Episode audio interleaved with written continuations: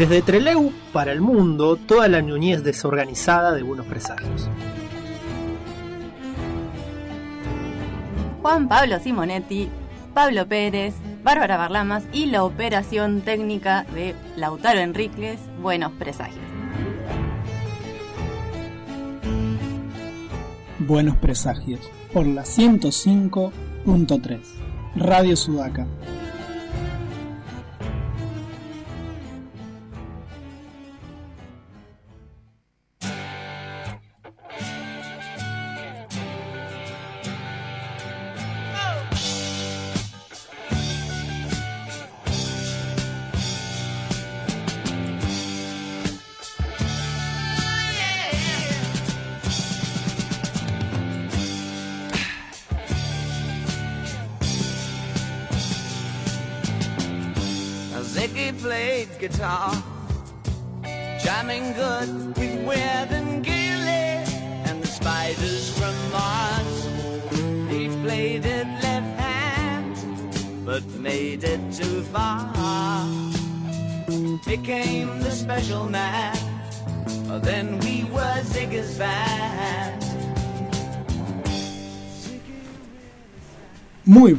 Tardes.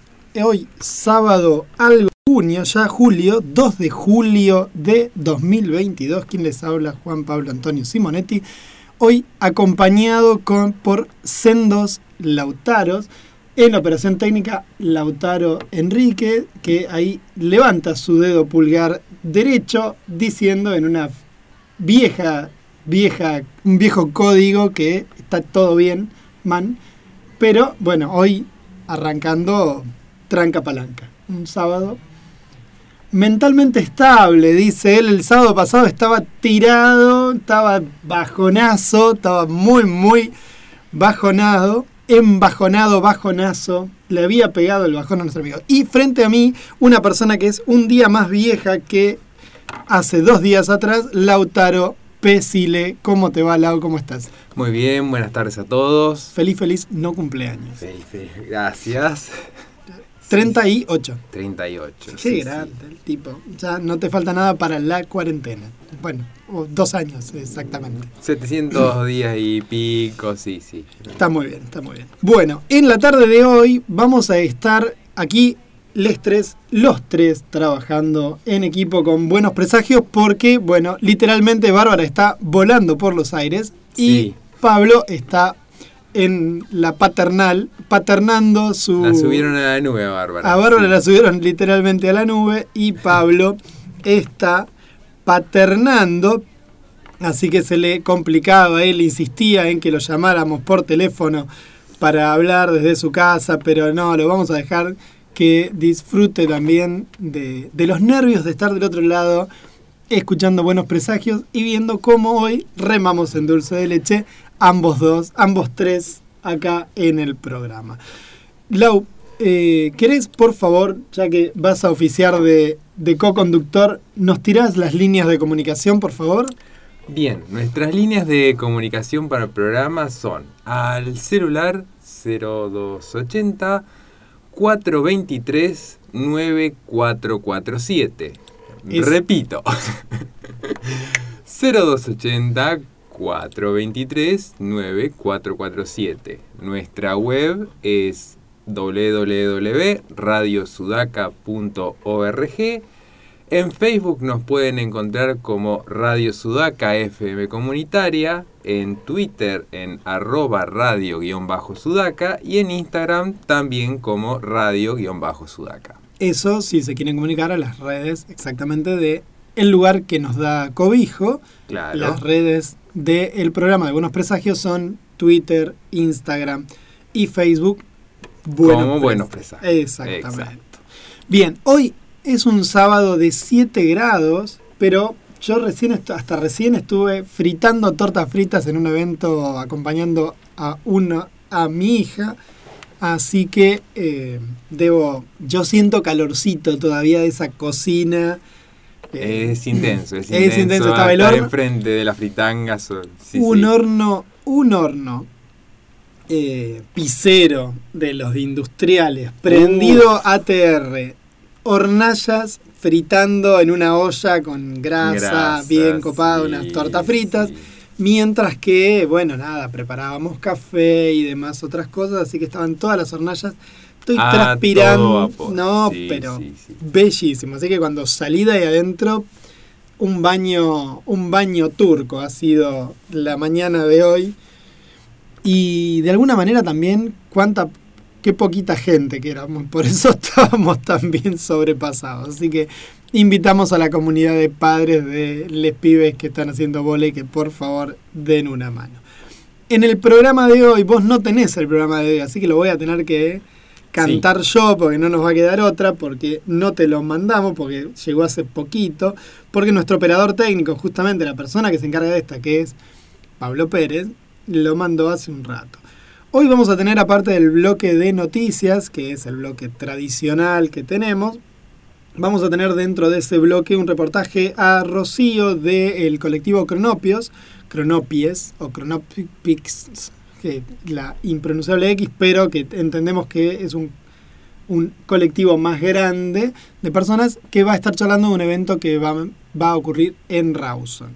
Por otro lado, Lautaro Enríquez, nuestro, nuestro operador, va a hablar de Spy for Family, que acaba de terminar su primera temporada, Lautaro, de anime, y por lo tanto vas a estar charlando un poquito al respecto.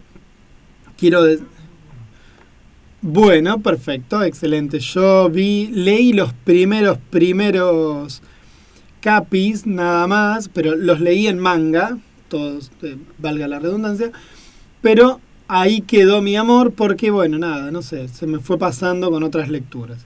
Luego vamos a tener a la doctora Historietas, que va a charlar un poquito sobre una temática que es, eh, no sé si controversial, pero sí por lo menos extraña, que es extraña en el sentido de que eh, hay personas que la detestan y hay personas que les cae muy bien, que es lo autobiográfico y lo que de alguna manera es autorreferencial. Así que vamos a estar hablando de esas historietas con Mariela, que eh, se había ido como de caravana y está en algún otro lado que no es Capital Federal, así que bueno, seguramente eh, escucharemos ahí Holgorio y qué sé yo, y está muy bien.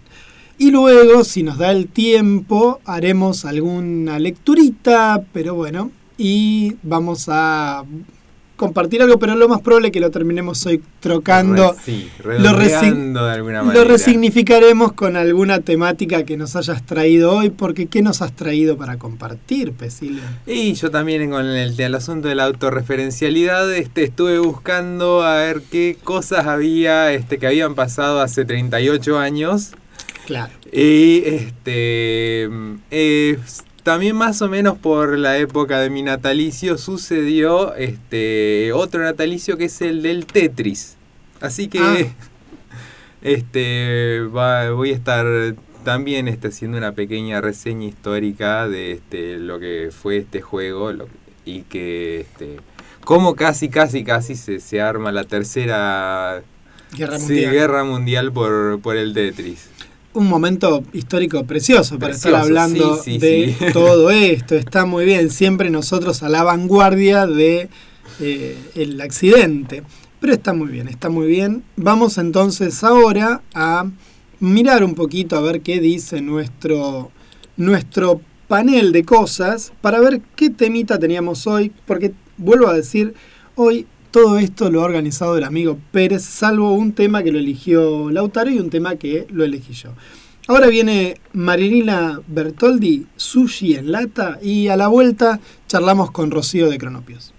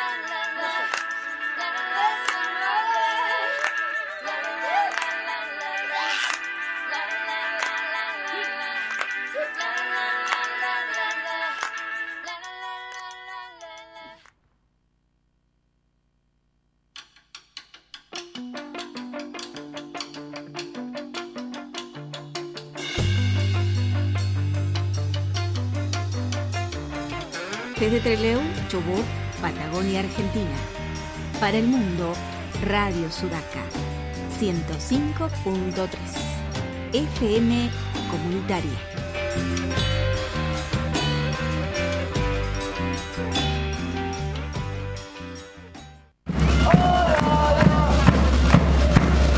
Cumplimos cinco años en el aire y en las calles.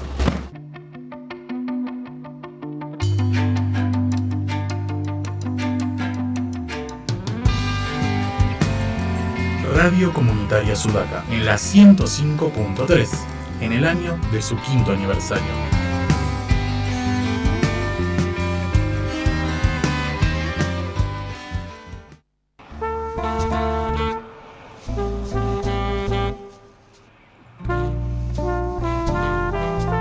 Radio Comunitaria Sudaca, en la 105.3. en el año de su quinto aniversario, en una construcción permanente. Podés sumarte, participando y siendo parte de nuestro espacio. No creo que haya sido casualidad que nuestros dos caminos se cruzaran en la mitad de esta carretera que la verdad la mayoría de las veces solo da soledad. Radio Comunitaria Sudaca en la 105.3, www.radiosudaca.org. Comunicate al 284 23 94 47.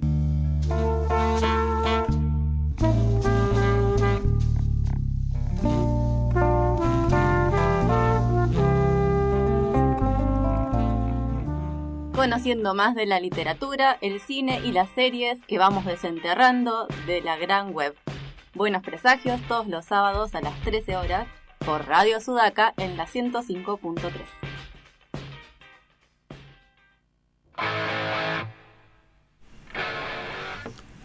Muy bien, segundo bloque de Buenos Presagios y ya al tiro está aquí con nosotros y con nosotras charlando Rocío de Cronopix. ¿Cómo se pronuncia, Ro? ¿Cómo te va? Buen día, Juan Pablo Simonetti te habla. ¿Cómo estás?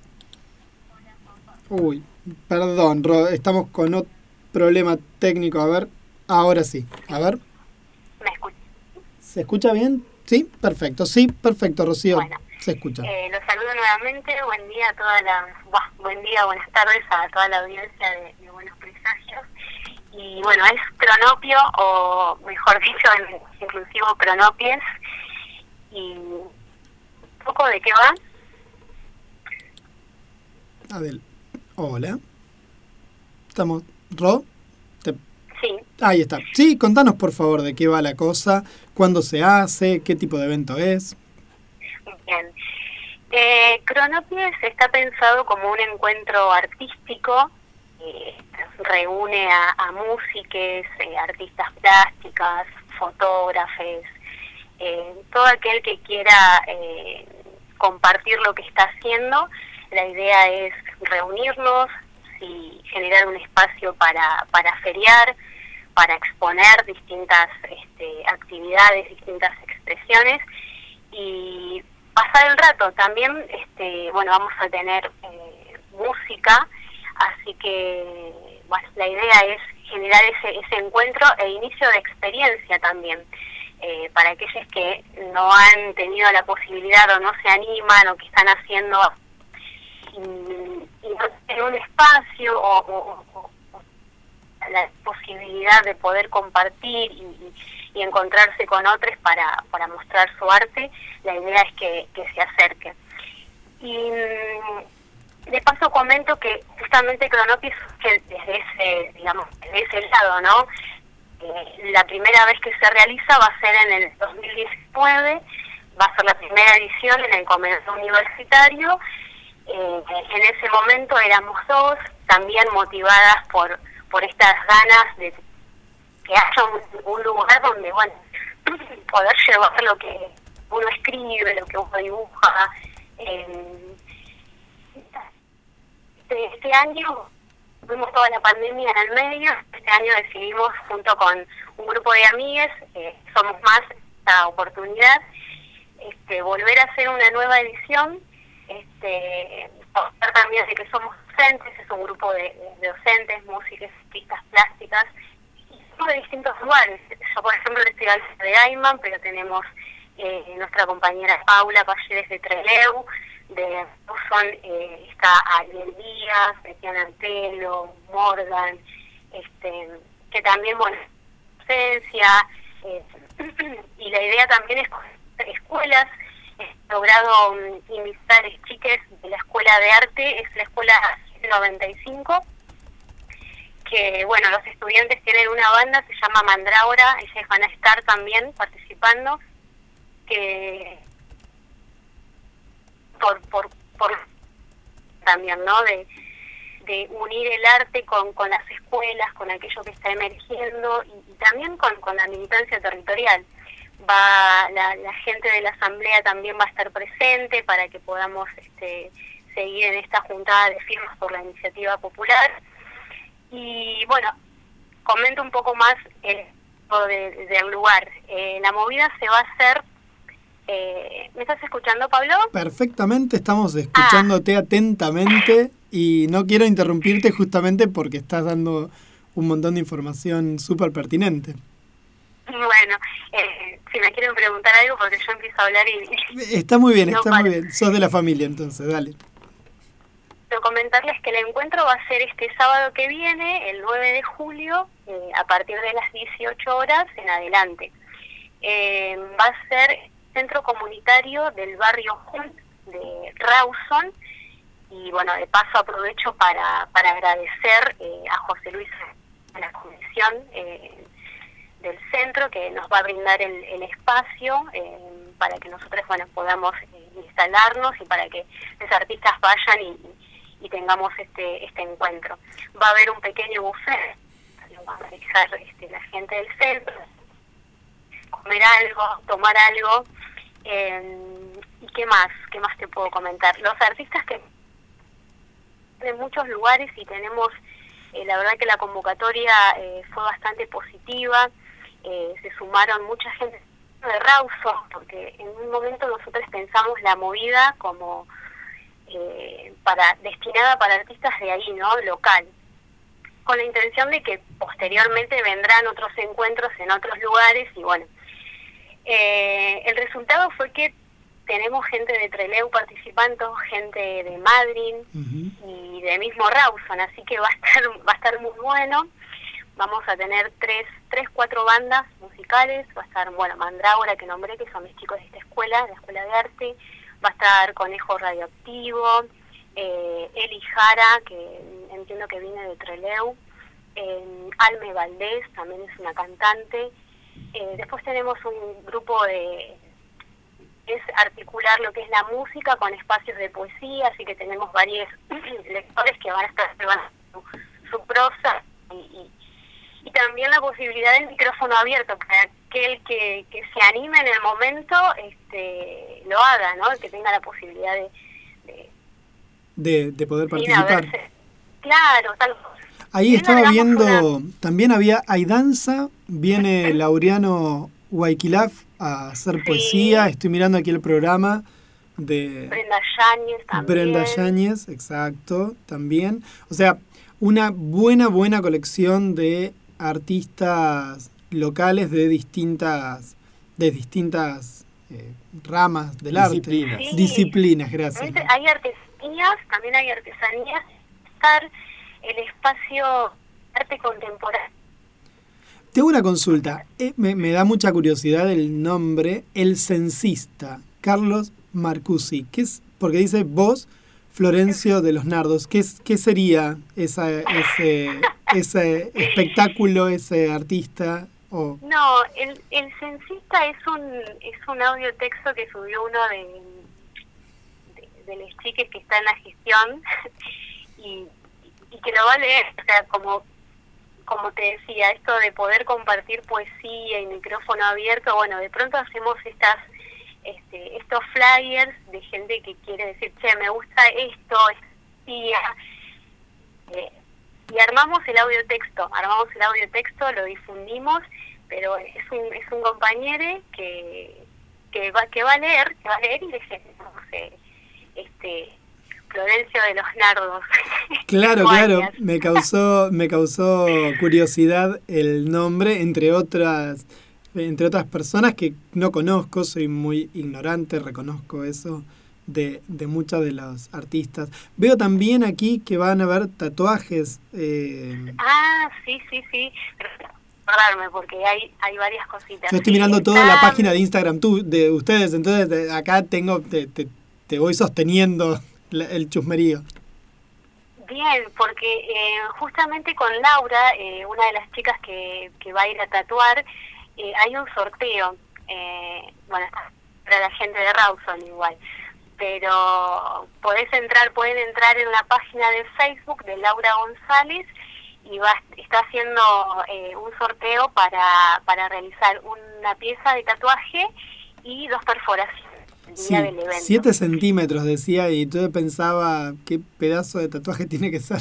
7 centímetros, así decía el, el premio, me quedé mirando eso. Me- Y después tenemos también a otra tatuadora más, Liz, eh, que bueno, todavía no hemos subido a todos los artistas que van a estar, pero vamos eh, vamos transitando eso. Estamos disfrutando mucho eh, realizar este evento, creo que eso es eh, es muy lindo porque no digamos se transita todo el hacer y sobre todo que el, el evento se, se, se hace, al, al ser autogestivo, ¿no? Al ser autogestivo se realiza con la participación de todos, más allá de que, que nosotros viabilizamos, movilizamos, pero el, ciclo artístico se hace con, con, la participación de todos y, cada uno, bueno, eh, aporta lo aporta lo suyo, ¿no? No es conceptual, no es que tenés que ir con una idea eh, para moldarte, eh, nada, y también es libre, es libre y gratuito, sin fines de lucro. Claro, pe- te iba a decir eso, ¿no? Justamente súper interesante el hecho de que sea eh, entrada libre y gratuita, porque esto permite también que, que no sea una excusa no, no contar plata para la entrada. Eh, pero bueno, entiendo que las y los artistas, los artistas van a estar eh, vendiendo parte de su obra, parte de su producción. Claro, sí, sí, sí. Cada, cada quien va a llevar su, su trabajito, sea para exponer, para mostrar lo que hace, o para, para, feriar, claramente, sí, sí. Y, este bueno, las músicas también hacen, hacen lo suyo. Eso es algo que, que ya decimos desde entrada, ¿no? La idea es eh, un encuentro de, de interés cultural, de, de reunir gente, que, que, bueno, para un rato, ¿no? Para pasar un rato compartiendo lo que nos gusta hacer. Eh, y bueno, he pensado también para las vacaciones, ya 9 estamos en vacaciones, así que también invitar eh, a, la gente, a, a los jóvenes que, se acerquen y que bueno, que pierdan también esa timidez que hay en el inicio de, experiencias cuando uno quiere compartir lo que eh, lo que hace, ¿no? Su, expresión. Y te hago una consulta, como sos, sos habitué de este tipo de eventos cuando organizan otras, otros colectivos, no sé, pienso en los les pibes del Loto Blanco o cuando antes era Otaku Sin Techo, eh, ¿participás de ese tipo de, de actividades? Vos en lo personal, digo. Sí, no, este, quizás no habitualmente, o sea, no seguidamente, pero cuando cuando sale alguna movida, este, sí, sí, me gusta. Em, porque justamente uno plantea, con, con mis amigos planteamos generar estos encuentros porque eh, te quedas a veces con ganas de, activar más, ¿no? Que, pasar el rato o que tu fin de semana no sea simplemente ir a, tomar una, cerveza por ahí, sino que, tenga otro tinte, ¿no? Otro, otro otros más humanos. Y de paso, ya me quiero agradecer especialmente a, Diego, Diego que él tiene eh, el espacio de la sala, en, era también movidas Ay, perdón, ahí se te escucha mal, Rom. Hola. Hola, ahora sí, ahora sí. A veces se te, se te pierde un poco la señal. ¿Qué decías de Diego? ¿Le agradecías a Diego? Le agradecí a Diego Godoy que él nos está dando una mano con el sonido y que justamente él está generando desde el espacio de la sala un lugar Ay. Perdón, estamos ahí. Te perdimos completamente, Ro, ahí. No sé si es un problema de, de mi teléfono, de tu conexión, de la mía. Sí, sí, sí, porque te estoy hablando de Gaiman y la señal es media... Es preca- ahí. precaria. Sí, sí, sí, sí. Ahí, ahí te escuchamos un poquito mejor. Ahí está.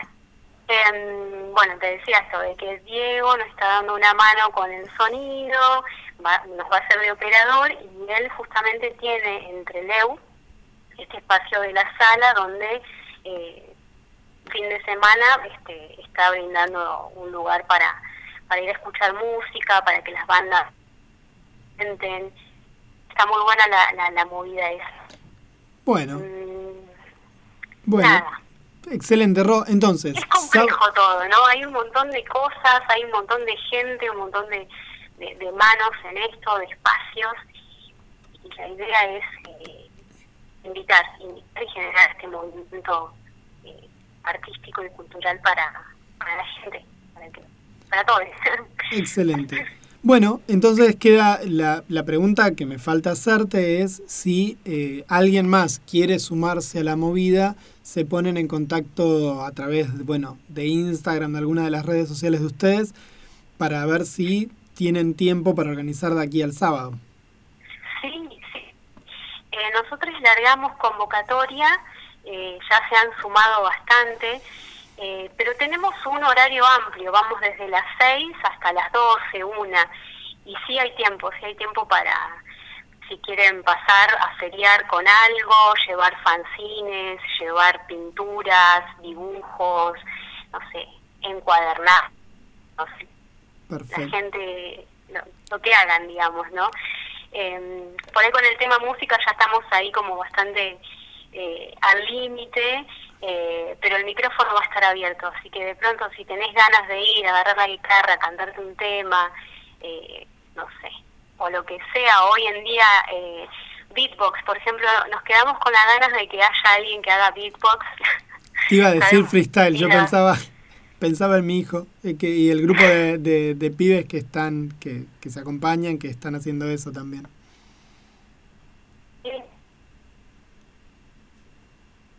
Bueno, perdemos, lo- la hemos perdido definitivamente en el en el aire de, de Gaiman, me da la sensación a Ro.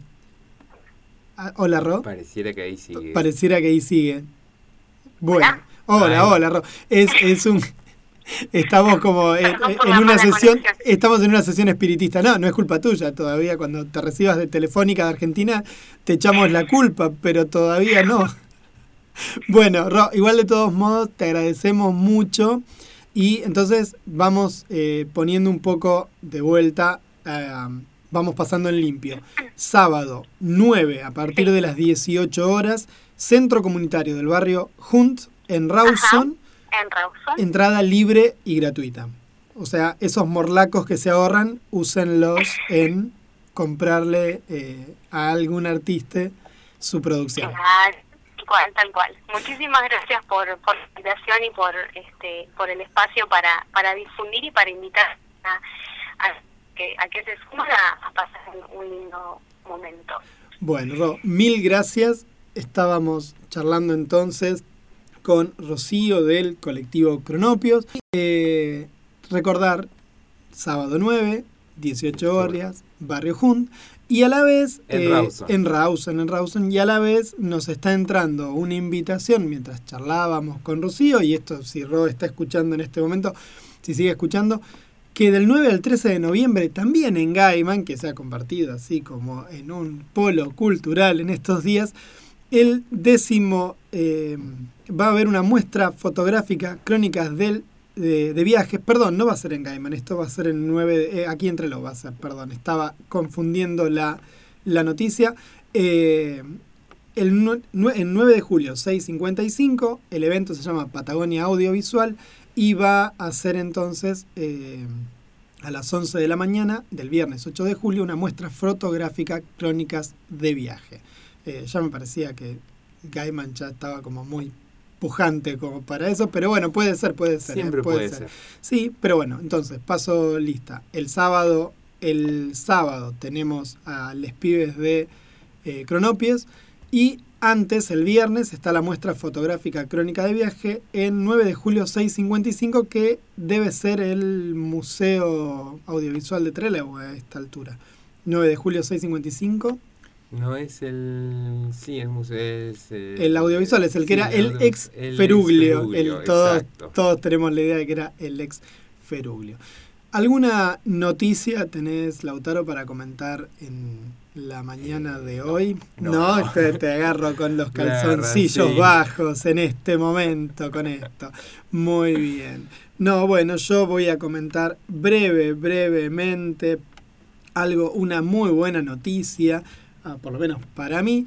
La gente de Loco Rabia va a publicar, ya sacó la preventa de, de un webcómic que hizo Manu Loza, que durante años hizo en la web.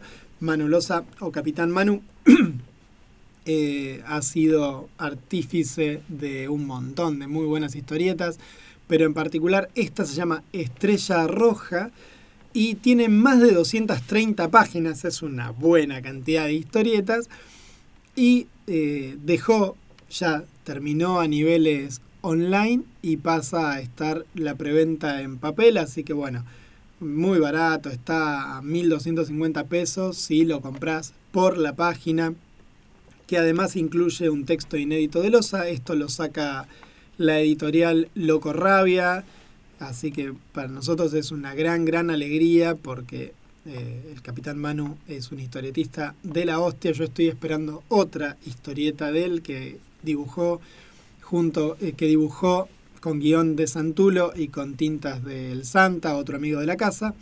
Pero bueno, este seguramente lo vamos a comprar y lo retiraremos si es que por favor nos ayudan a llegar a Rosario con los cafecitos a la Crack Bam Boom del 11 al 14 de agosto, donde el equipejo de Buenos Presagios quiere llegar por primera vez en todos estos años a hacer la, el programa desde Rosario. No lo vamos a hacer. No ni solamente por desde casualidad. exteriores, sino desde Rosario. Claro, en la República Oriental de, de Santa Fe, en la ciudad de Rosario, en la ciudad capital de Rosario. No lo vamos a hacer el programa ni de casualidad, por supuesto. Vamos a estar ahí choluleando y por lo menos yo voy a estar choluleando. Pero bueno, si los demás quieren hacer el programa, lo- los voy a dejar, no voy a tener ningún problema. Pero bueno, en particular quienes quieran colaborar con la llegada del equipo, del staff de Buenos Presagios hasta Rosario, pueden colaborar con el cafecito que tenemos eh, destinado a esos menesteres. Agradecemos a todas y todas las personas que nos están poniendo plata en el cafecito, van llegando unos pesos, poco. sí, sí, ¿no? sí, unos pero- pesos y algunos han puesto eh, han puesto plata, Dólares. así que no, no, dólares no, Ah. pero plata en este momento que está difícil la cosa. Eh, agradecemos todas, todas las ayudas. Bueno, no tenemos ninguna novedad más. Sí, perdón, me, me hablo y me contesto. ¿Qué pasa, Lautaro? No, no, no, ¿Hiciste te- yo alguna te- yo te veo, yo te no, veo. no, no, no. Quiero comentar, empezó la nueva temporada de Only Murders in the Building. Solamente asesinatos en mi edificio, o solamente asesinos en mi edificio sería correctamente la segunda temporada. Está Selena López y Martin Sheen y el otro que nunca me acuerdo cómo se llama. Pero, eh, ¿Martin Sheen? No, Martin Sheen, no, el viejo, el, el actor, pucha, se me acaba de ir el nombre. Martin Sheen es el es un actor, no es de comedia. No, Steve Martin, no, no. Steve Martin, Martin Sheen, mirá, se me Ah, mencionaba una cosa. ahora Steve sí. Martin y Selena López, y no me acuerdo ahora el tercero, por supuesto nunca me acuerdo los nombres de corrido, pero empezó la segunda temporada de un excelente, excelente policial, una excelente, excelente historia de detectives, muy a lo decimonónico, muy de cuarto cerrado, crímenes de cuarto cerrado, muy interesante. Lo dan por la plataforma que nadie tiene, creo yo, que es Hulu, pero se consigue eh, por Siempre San se puede conseguir por algún lado, sí. Se puede torrentear, se puede torrentear. Y si no, lo pueden ver legalmente por Hulu, que es una plataforma que creo que no conoce, no tiene nadie, pero bueno, qué sé yo. Así que esas son algunas novedades que tenemos. Me Barba, Barbarita Barlamas nos había pasado una más, ahora que estoy hablando en voz alta, casi en monólogo. Eh, nos pasó una más que tenía que ver con un evento que es el día 7 de julio, sí, eh, va a haber a las 18 horas ciclo de cine ambiental del Ateneo en Administración Ambiental de la Facultad de Ciencias Económicas, ahora lo vamos a compartir en nuestras redes, que invitan a la comunidad académica y en general a participar de esta actividad y para conocer, analizar y debatir esta situación de la región patagónica.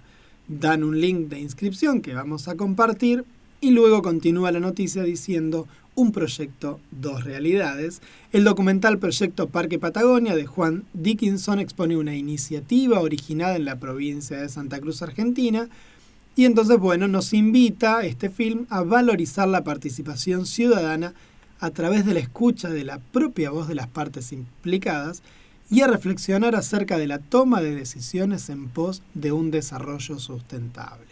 Así que la Facultad de Ciencias Económicas el día 7 de julio, que si no me equivoco es el próximo jueves, a partir de las 18 horas comienza este ciclo de cine ambiental. Así que tenemos el jueves esa actividad en ciencias económicas.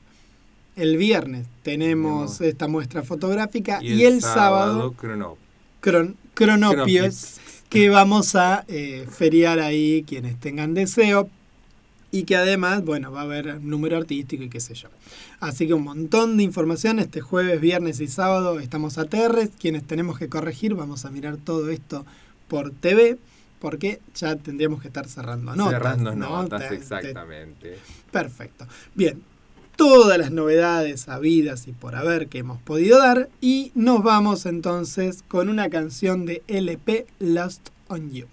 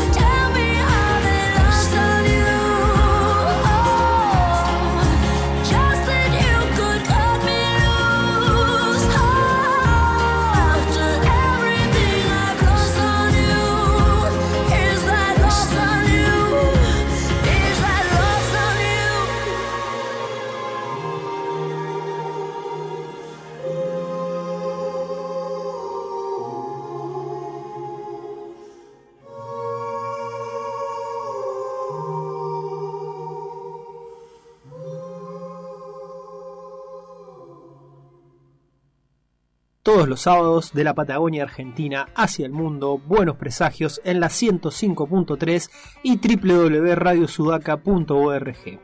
Buenos presagios.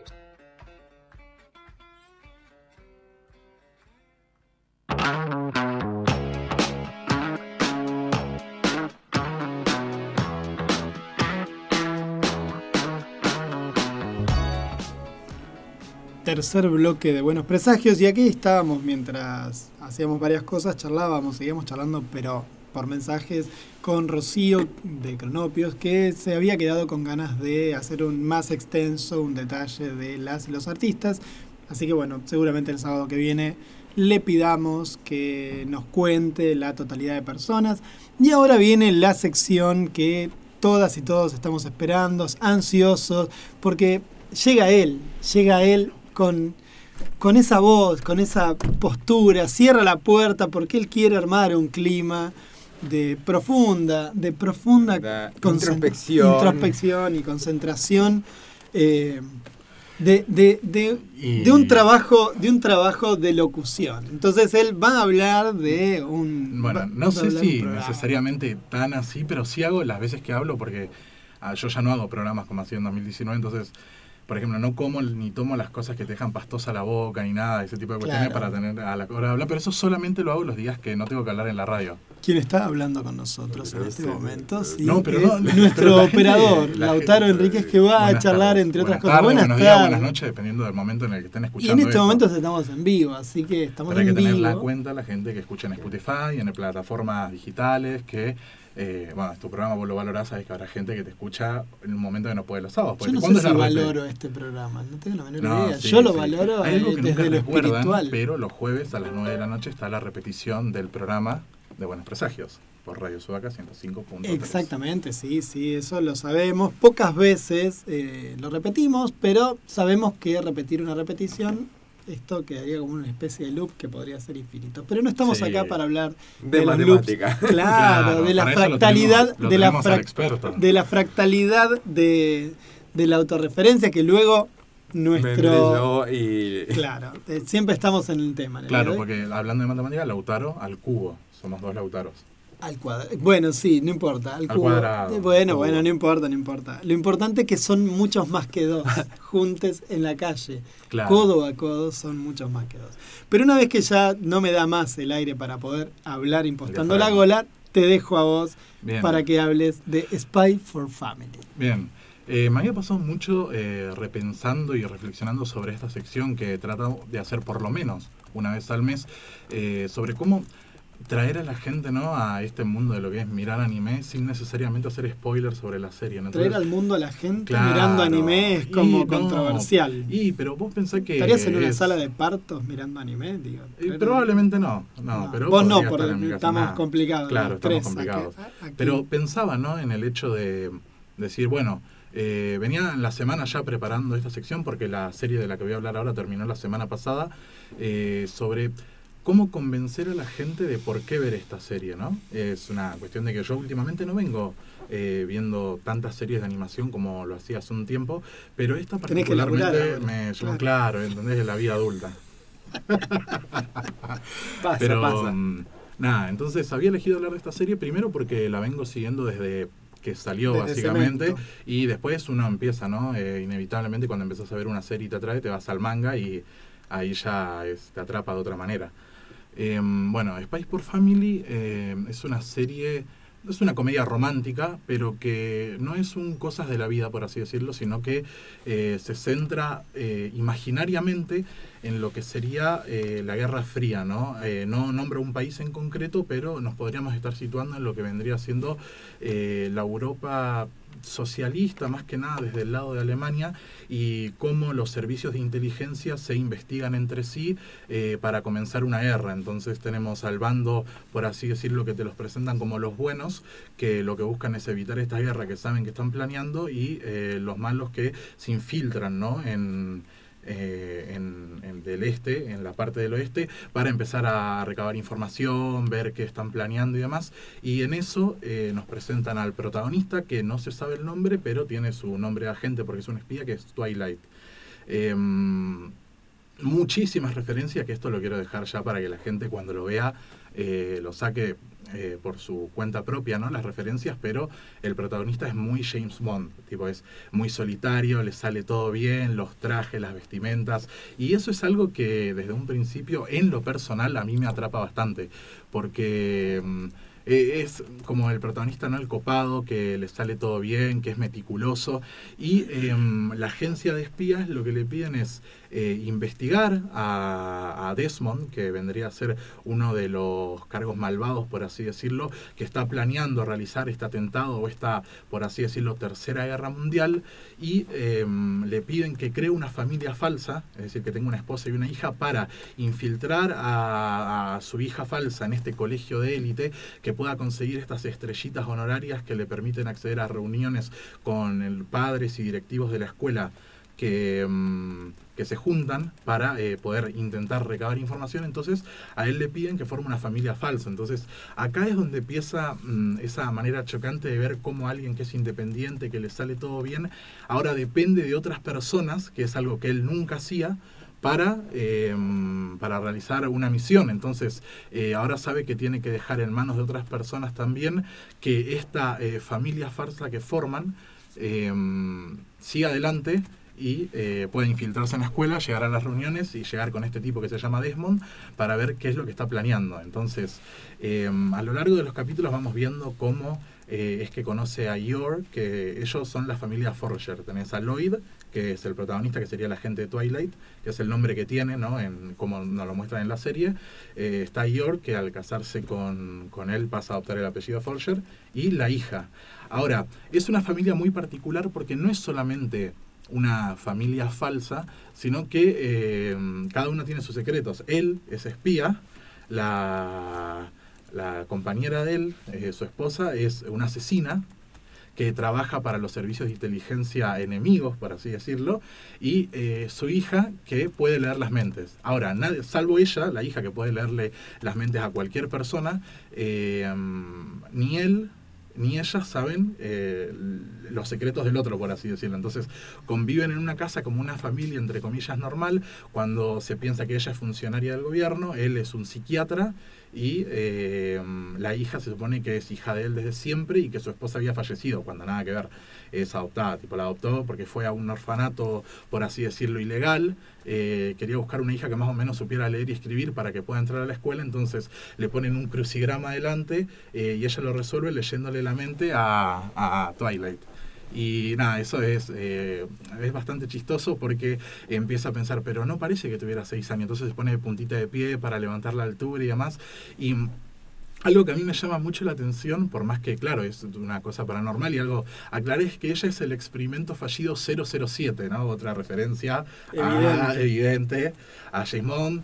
Eh, y nada, entonces decide adoptarla y eh, tanto en lo que sucede en el primer capítulo es una escena muy épica donde ella empieza a toquetear todo, terminan yendo a la casa donde se están quedando, la secuestran, él viene, muestra esos dotes ¿no? de, de espionaje, de poder infiltrarse, de poder cambiar su identidad o la apariencia del rostro y son cosas que te van mostrando que él, o sea, puede hacer todo lo que se propone de manera solitaria, pero que cuando tiene otra persona a su cuidado cambia bastante y es algo que se va replanteando, el hecho de pensar que él había dejado todo de lado, que no quería una familia, que quería ser una persona completamente individual y que se ve a sí mismo, por así decirlo, como un héroe, aunque no lo reconozca porque sabe que está eh, buscando la paz, evitando la guerra. Y mm, hay, una reflexión que a mí me parece muy curiosa en uno de los capítulos, que mm, es él pensándose cuando ve a un niño o una niña que llora y es algo que particularmente le molesta, pero él piensa que cuando fue eh, más chico nunca tuvo una persona que él viera como un héroe o una persona que lo salvara. Entonces él a sí mismo se busca ver como esa salvación que puede tener eh, para los niños y niñas eh, buscando la paz y, es algo que entiende con el correr de los capítulos que pasa con Anya, que pasa con, con el tiempo uno la va eh, aceptando más no como su hija y es una manera una manera que te lo van mostrando. Con el correr de los capítulos uno va notando que la relación entre ellos va creciendo y mm, lo mismo pasa con York que vendría a ser su esposa. Entonces eh, yo creo que hay un planteamiento un poco importante sobre cómo eh, llevan el tema de la familia, que no necesariamente es importante eh, los lazos de sangre, sino eh, los vínculos afectivos que van formando con el correr de los capítulos, sabiendo que es una comedia romántica, pero que sin embargo estos valores están muy presentes. No sé qué es lo que pensaste vos cuando empezaste a leer los primeros capítulos sobre el tratamiento de estas temáticas, ¿no? De, de formar una familia falsa, eh, cómo él va adoptando estas situaciones cotidianas del día a día, porque eh, incluso son bastante chistosas. Es en el primer momento que él, entre comillas, dice que va a trabajar, literalmente le pone un, una especie de bote de basura de metal en la puerta de la casa para que ella no salga, se empieza a escapar por las conductas de ventilación y vos decís, esto es raro, ¿no? Pero eh, en un momento lo vas entendiendo porque te están poniendo en el rol de que él nunca fue padre y está por primera vez aprendiendo qué es ser un padre. No lo está tomando como algo raro hasta que no lo analiza de manera meticulosa, diciendo, che, esto me parece que no está mal, ¿no? Empieza a escuchar los comentarios de los vecinos y las vecinas de las cosas que hace, de que la deja mucho tiempo sola en casa eh, y demás. Y lo mismo pasa con con la cuestión de los estudios, ¿no? Porque él eh, básicamente, por más que al principio no lo entiende, él lo que busca es cumplir la misión y no le importa mucho si, eh, si Anya entiende o no eh, los temas de la escuela, las relaciones que tiene con los compañeros. Él solamente se dedica a espiar y ver que el plan funcione. Entonces llega un momento en el que hace clic y empieza a entender que es solamente una niña y que el tiempo o el plan puede tardar más, pero que no tiene la necesidad de eh, cargarla eh, a ella de esa manera y en un momento se plantea si debería continuar con este plan comprometiendo a otras personas que, que no son necesariamente del servicio de espionaje donde se encuentra él y yo creo que eso es lo más importante para mí que tiene la serie con respecto al desarrollo de personajes. Es como los tres están cumpliendo un rol, eh, tanto la hija como la esposa como el esposo, que nunca antes eh, habían atravesado y que lo van descubriendo eh, con el correr de la relación, de los problemas y de las situaciones que van atravesando. Eh, yo pensaba, primero me estaba buscando un poco más de información. Primero que está escrita y dibujada por una sola persona que es Sí. Tatsuya Endo. Endo, Endo. sí. Endo o Endo. No, Eh, Endo. con- con Endo. E- en la Endo. el acento. Ujú. Perfecto. Y que viene vendiendo 18 millones de copias entre No, impresas y digitales. Es una barbaridad. Eh, pero no solamente eso, sino que la dado que es del serie- 2000, 2019 la no, serie. claro, ¿no? y so- no solo todo el hecho de que se adaptó bastante rápido, sino que la serie terminó en el ranking 18 de todos los animes históricos que van con puntaje, con número de usuario y nomás. Terminó la serie y quedó en el ranking 18 de los primeros 50, como tenés Full Metal Alchemist Brotherhood, tenés un montón de series famosas. Spy por Family quedó en el ranking 18 desde la semana pasada que terminó. Claramente esto se va acomodando a medida que más gente lo va viendo, pero es una serie que pegó bastante y que de hecho, no habiendo terminado la primera temporada, ya está confirmada para octubre la segunda. Entonces, es, es algo que estaba avanzando bastante bien y yo creo que muchas de estas cosas que estoy comentando, la gente que lo ve eh, también lo va reconociendo. Y a, a medida, más allá de ser una comedia romántica, creo que trata ciertas temáticas eh, interesantes y si bien los primeros capítulos, sobre todo el primero, la animación es muy buena, eso después se va acomodando también a medida de los capítulos.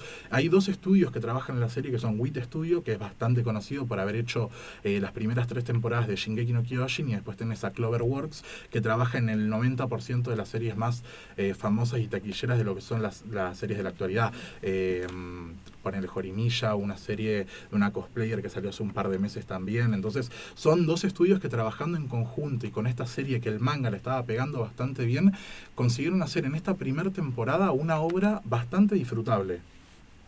A mí me, pasaba con, cuando empecé a leerlo que, por supuesto, es muy graciosa toda la interacción, porque aparte lo primero que leí es esta la primera etapa de él eh, interactuando con la niña y te iba a preguntar de esto, ¿no? ¿Cómo es la interacción con la madre de la niña, con su consorte, Claro, bueno. eh, que además no lo es? Claro, bueno, eh, aunque ella, por ejemplo, la trata eh, como una madre, hay muchas escenas curiosas, por ejemplo, donde directamente le dice que su comida es horrible y demás, pero independientemente de los chistes, al final del día, la y por más que ella entienda que es una asesina y que el padre es un espía y solamente ella lo sabe, ella lo toma como algo divertido, como algo gracioso y que ella misma quiere ver cómo se desarrolla la relación entre ellos dos, pero independientemente de todo, ella entiende que es una persona que la cuida, que durante todo el día cuando no está trabajando y ella no está en la escuela, pasa tiempo con ella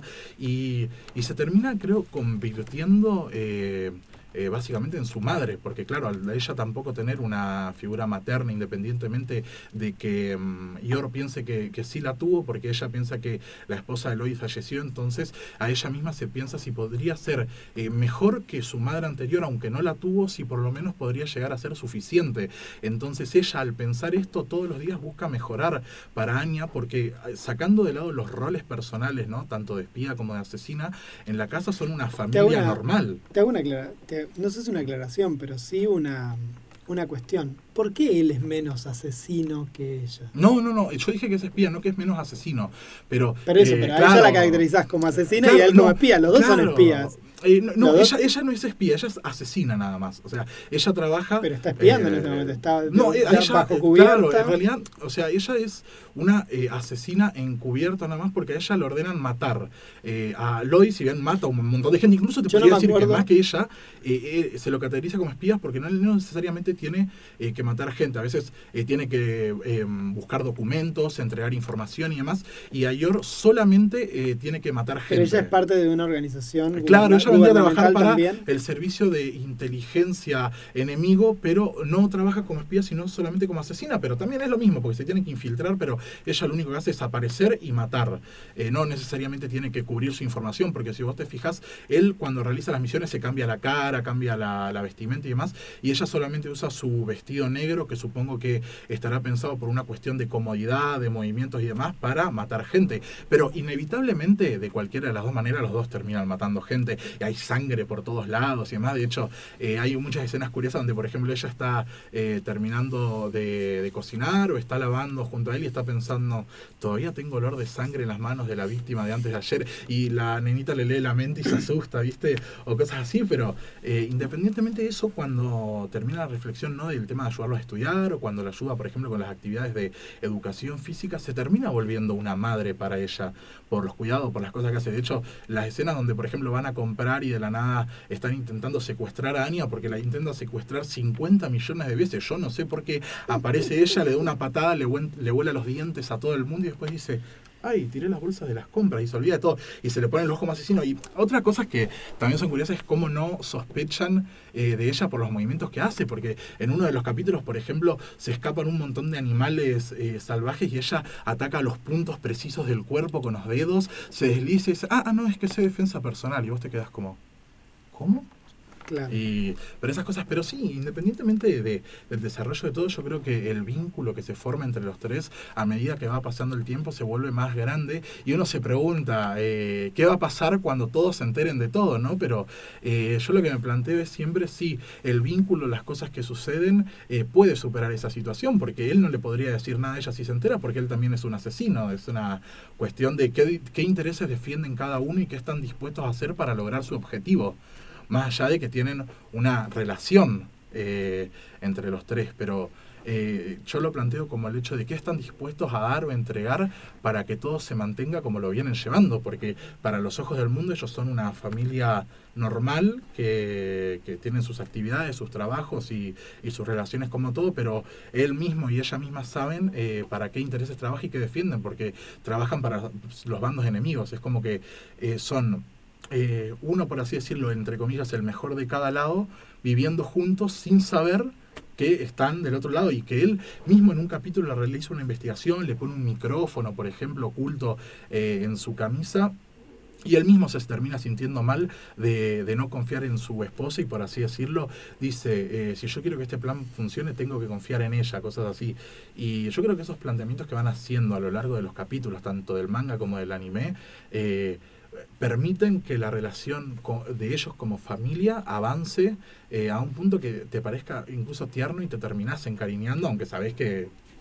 Claro, porque también, al ser una comedia romántica, el foco está en que ellos van a terminar siendo una pareja Claro, regular es- o una familia. Vamos, a ver cómo lo lleven, pero el chiste o lo que se fija así, porque nunca hay que olvidar que aunque esto está centrado en un contexto de la Guerra Fría y que está esto y todo más, eh, la serie es una comedia romántica y es lo que te muestran en la mayoría de capítulos, porque no están todos los capítulos matando, investigando cosas, por más que ese plano o esa historia está presente, sino que es el desarrollo de ellos de, bueno, eh, Anya tienen que entrar a la escuela, ¿qué vamos a hacer para que logren esto? ¿Cómo vamos a hacer para que el resto sepan que somos una familia normal? Y están más que nada esos planteamientos de ellos como familia que la historia del espionaje, de los asesinatos y todo eso. Entonces, yo creo que eh, logran hacer como una especie de catarsis o de sinergia para que eso se pueda mantener sin dejar de lado lo que vendría a ser la historia principal.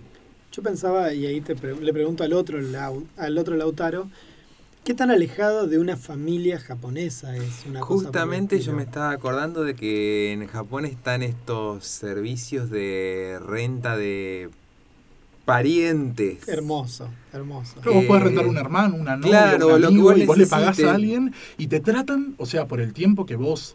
Eh, el contrato, claro. Eh, que de, de lo que sea, por eso. Hay, de hecho, hay una, una ficción barra documental del director Werner Herzog que hizo, eh, justamente que se llama... eh, Spy for Family. no, eh, Romance Family LLC, eh, que es Sociedad de Responsabilidad Limitada en inglés. Que justamente es como ver la, la- la historia de, de uno de estos, de estos este, actores que un- lo, lo contrata una mujer para hacerle eh, creer a la hija que es el padre. El padre la, la dejó a la mujer cuando la hija nada, tenía un año, nada.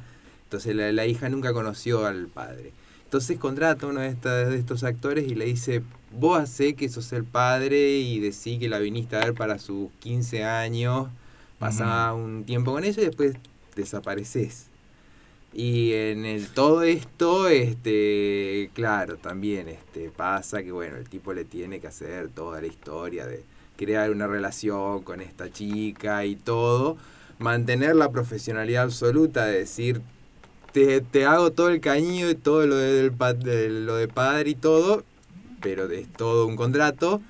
Este, y a todo esto la, la, este, la mujer, la madre, se enamora. se- Una cosa como todo. No, junto, pero me refería, me refería a esta idea de eh, qué tanto se parece mm, a, no sé, ¿qué tanta bola le dan los varones japoneses a la educación de sus propios pibes? Digo, Ah, Digo, no, pero esta sí, idea es, de es una él- cuestión, claro, ahí es esta una idea del cuestión- tipo preguntándose, oh, ¿seré un mal padre? Por lo que yo entiendo de la cultura japonesa, eso es impensable que un Es, padre japonés es se el- ponga a pensar, oh, debo cuidar mejor a mi hijo. Digo, son bastante complejos. Es más dentro sorete, de la, la sociedad, de, claro, cómo funciona dentro de la sociedad la, Claro, la- la claro, cuestión, claro. Este, O sea, eso no se parece en nada a una familia no es, no japonesa. es tanto los sentimientos, sino que también funciona tu familia dentro de la sociedad. Claro, y ahí es, y ahí el es tu valía. estatus, del tema de- Claro, el estatus, este, que se consigue, No. que se, o que se deja de Claro. conseguir, o por eso, es más Entonces, la... y, y más allá de eso, esto que estábamos comentando, ¿no? De, del tema de esto de alquilar personas para que cumplan un rol. Uno creo que en ese sentido nunca, eh, nunca ninguna persona puede llegar a dejar de ser humano y poder ser la persona más fría o dura del mundo, pero yo creo que cuando vos te relacionás con alguien, eh, con el tiempo, las interacciones y las cosas que vas viviendo, inevitablemente te- le agarras cariño a la persona con la que compartís tiempo, independientemente después del título que tengas, ¿no? Porque él mismo, por ejemplo, eso lo, lo terminás reconociendo de alguna u otra manera, eh, que termina siendo así. Por eso esto que cuenta él, por ejemplo, de que alquila una persona y después que se termina enamorando, que pasa esto, yo creo que son eh, cuestiones que pasan inevitablemente porque somos personas, creo, ¿no? Salvo que alguien sea acá un reptiliano, eh, no, no habría ningún tipo no, de... no tenemos pruebas, tampoco dudas. Tampoco duda. Yo Tampoco no sé lo que soy, ni a dónde... No, eso es muy filosófico. Claro, sí. Ya, está- de- ya hemos charlado de terapia. Ya hemos charlado, Ya ya hemos hemos charlado de de terapia. No vamos a tomar el, el tema hoy. No, Pero no. eh, sí, sí tomemos esta idea de esta especie de familia disfuncional, que además es como un tópico, ¿no? También Sí, dentro del sí, manga, ¿no? Sí, dentro de las También cuestiones, claro. esta especie tema- de diosa que te cae un día al departamento y vos que eras un Claro, otaku, en el sentido claro. japonés del concepto, te aparece una O novia, un novio, la- una novia. O como que la novio. familia no es una, una cuestión de parentesco, sino que es una construcción que se arma que uno puede, este, por eso, puede Ensamblarla vivir, de alguna manera como- como un mecha. Dependiendo de las necesidades. A claro. lo Voltron, digamos, A lo ¿no? A lo Voltron. Voltron. Esta es mi hija y arma Claro, y aquí un superpoder porque, claro, te uniste de esa Es manera. La, la serie, por ejemplo... Pegándole eh, con algo al cable. La serie, por ejemplo, te deja algo bastante claro desde el capítulo 3, que es cuando se forma, por así decirlo, la relación entre Eloy y entre, y entre York, que es que literalmente cuando se le van a presentar a él como esposo al grupo de las amigas eh, y después se van, hay una persecución donde él dice, no, es que son uno de mis pacientes psiquiatras que están locos, se están cagando a tiros en una camioneta, tiran una granada, no, no, pero esto es normal, es algo que ya había pasado antes. Y vos decís, es un espía haciendo la peor mentira que se te puede imaginar con una asesina que mata gente eh, todas las noches sin filtro y demás y se lo cree, ¿entendés? Entonces ya la serie te va a un punto que te dicen, che, estas Sí, sí. personas están confiando completamente en lo que dicen, no importa si va a pasar una ballena volando que se lo va a decir y lo va a creer, ¿entendés? O sea, la serie ya te apunta a que la, está enfocado en la relación desde otro lado, desde el punto de vista llevarlo a algo más humano y no necesariamente al planteamiento de la guerra y demás, por más que esté presente, sino que es a la evolución de ellos como personajes ante una situación que nunca antes habían vivido y cómo lo van afrontando en el día a día. Maravilloso. Maravilloso. Dicho todo esto, no sé. Bien, ahora voy a, voy a contar Cierre usted, por favor. Termine. ¿Por qué elegí esta canción que no tiene absoluto? Porque yo por lo general cuando suelo hablar de Tenés una que salir serie- corriendo para el otro lado. para- No, pero voy para- tranqui, porque Bueno, yo voy a dejar una reflexión de unos segundos, que es para la gente que le gusta la música, o sea, todo el mundo, que es por qué elegí esta canción, ¿no? Porque podría haber elegido, yo por lo general, cuando hablo de una serie, siempre trato de elegir alguna canción de la banda sonora o algo que representa la serie, y yo digo, ¿por qué elegí ahora una canción de Queen que está interpretada por la banda de Queen? Pero eh, esto fue cuando fallece eh, Freddie Mercury, que hacen este concierto homenaje donde va un montón de gente, está la canción Under Pressure, que la interpreta Nanny Lennox y David Bowie, y el hecho de estarla escuchando el otro día cuando vi la serie y verlo él rubio, vestido de traje, y a ella toda vestida de negro, me hizo pensar en Lloyd y me hizo pensar en, en. Entonces yo vi esa canción, a lo último verlos abrazados, cantando y demás, y me llevó a pensar en la serie. Y yo digo, tengo que pasar esta canción después de la sección de esto. Entonces agarré y dije, bueno, vamos a pasar Under Pressure, tocada por Queen, pero interpretada por David Bowie y Annie Lennox. Perfecto, perfecto, excelente. Ahora, mientras vos vas, nosotros vamos a tratar de estirar un poquito esto porque la gente tiene que entender de que Lautaro va a estar en un que- lugar ese ruido que escuchamos, ese cambio de sonido.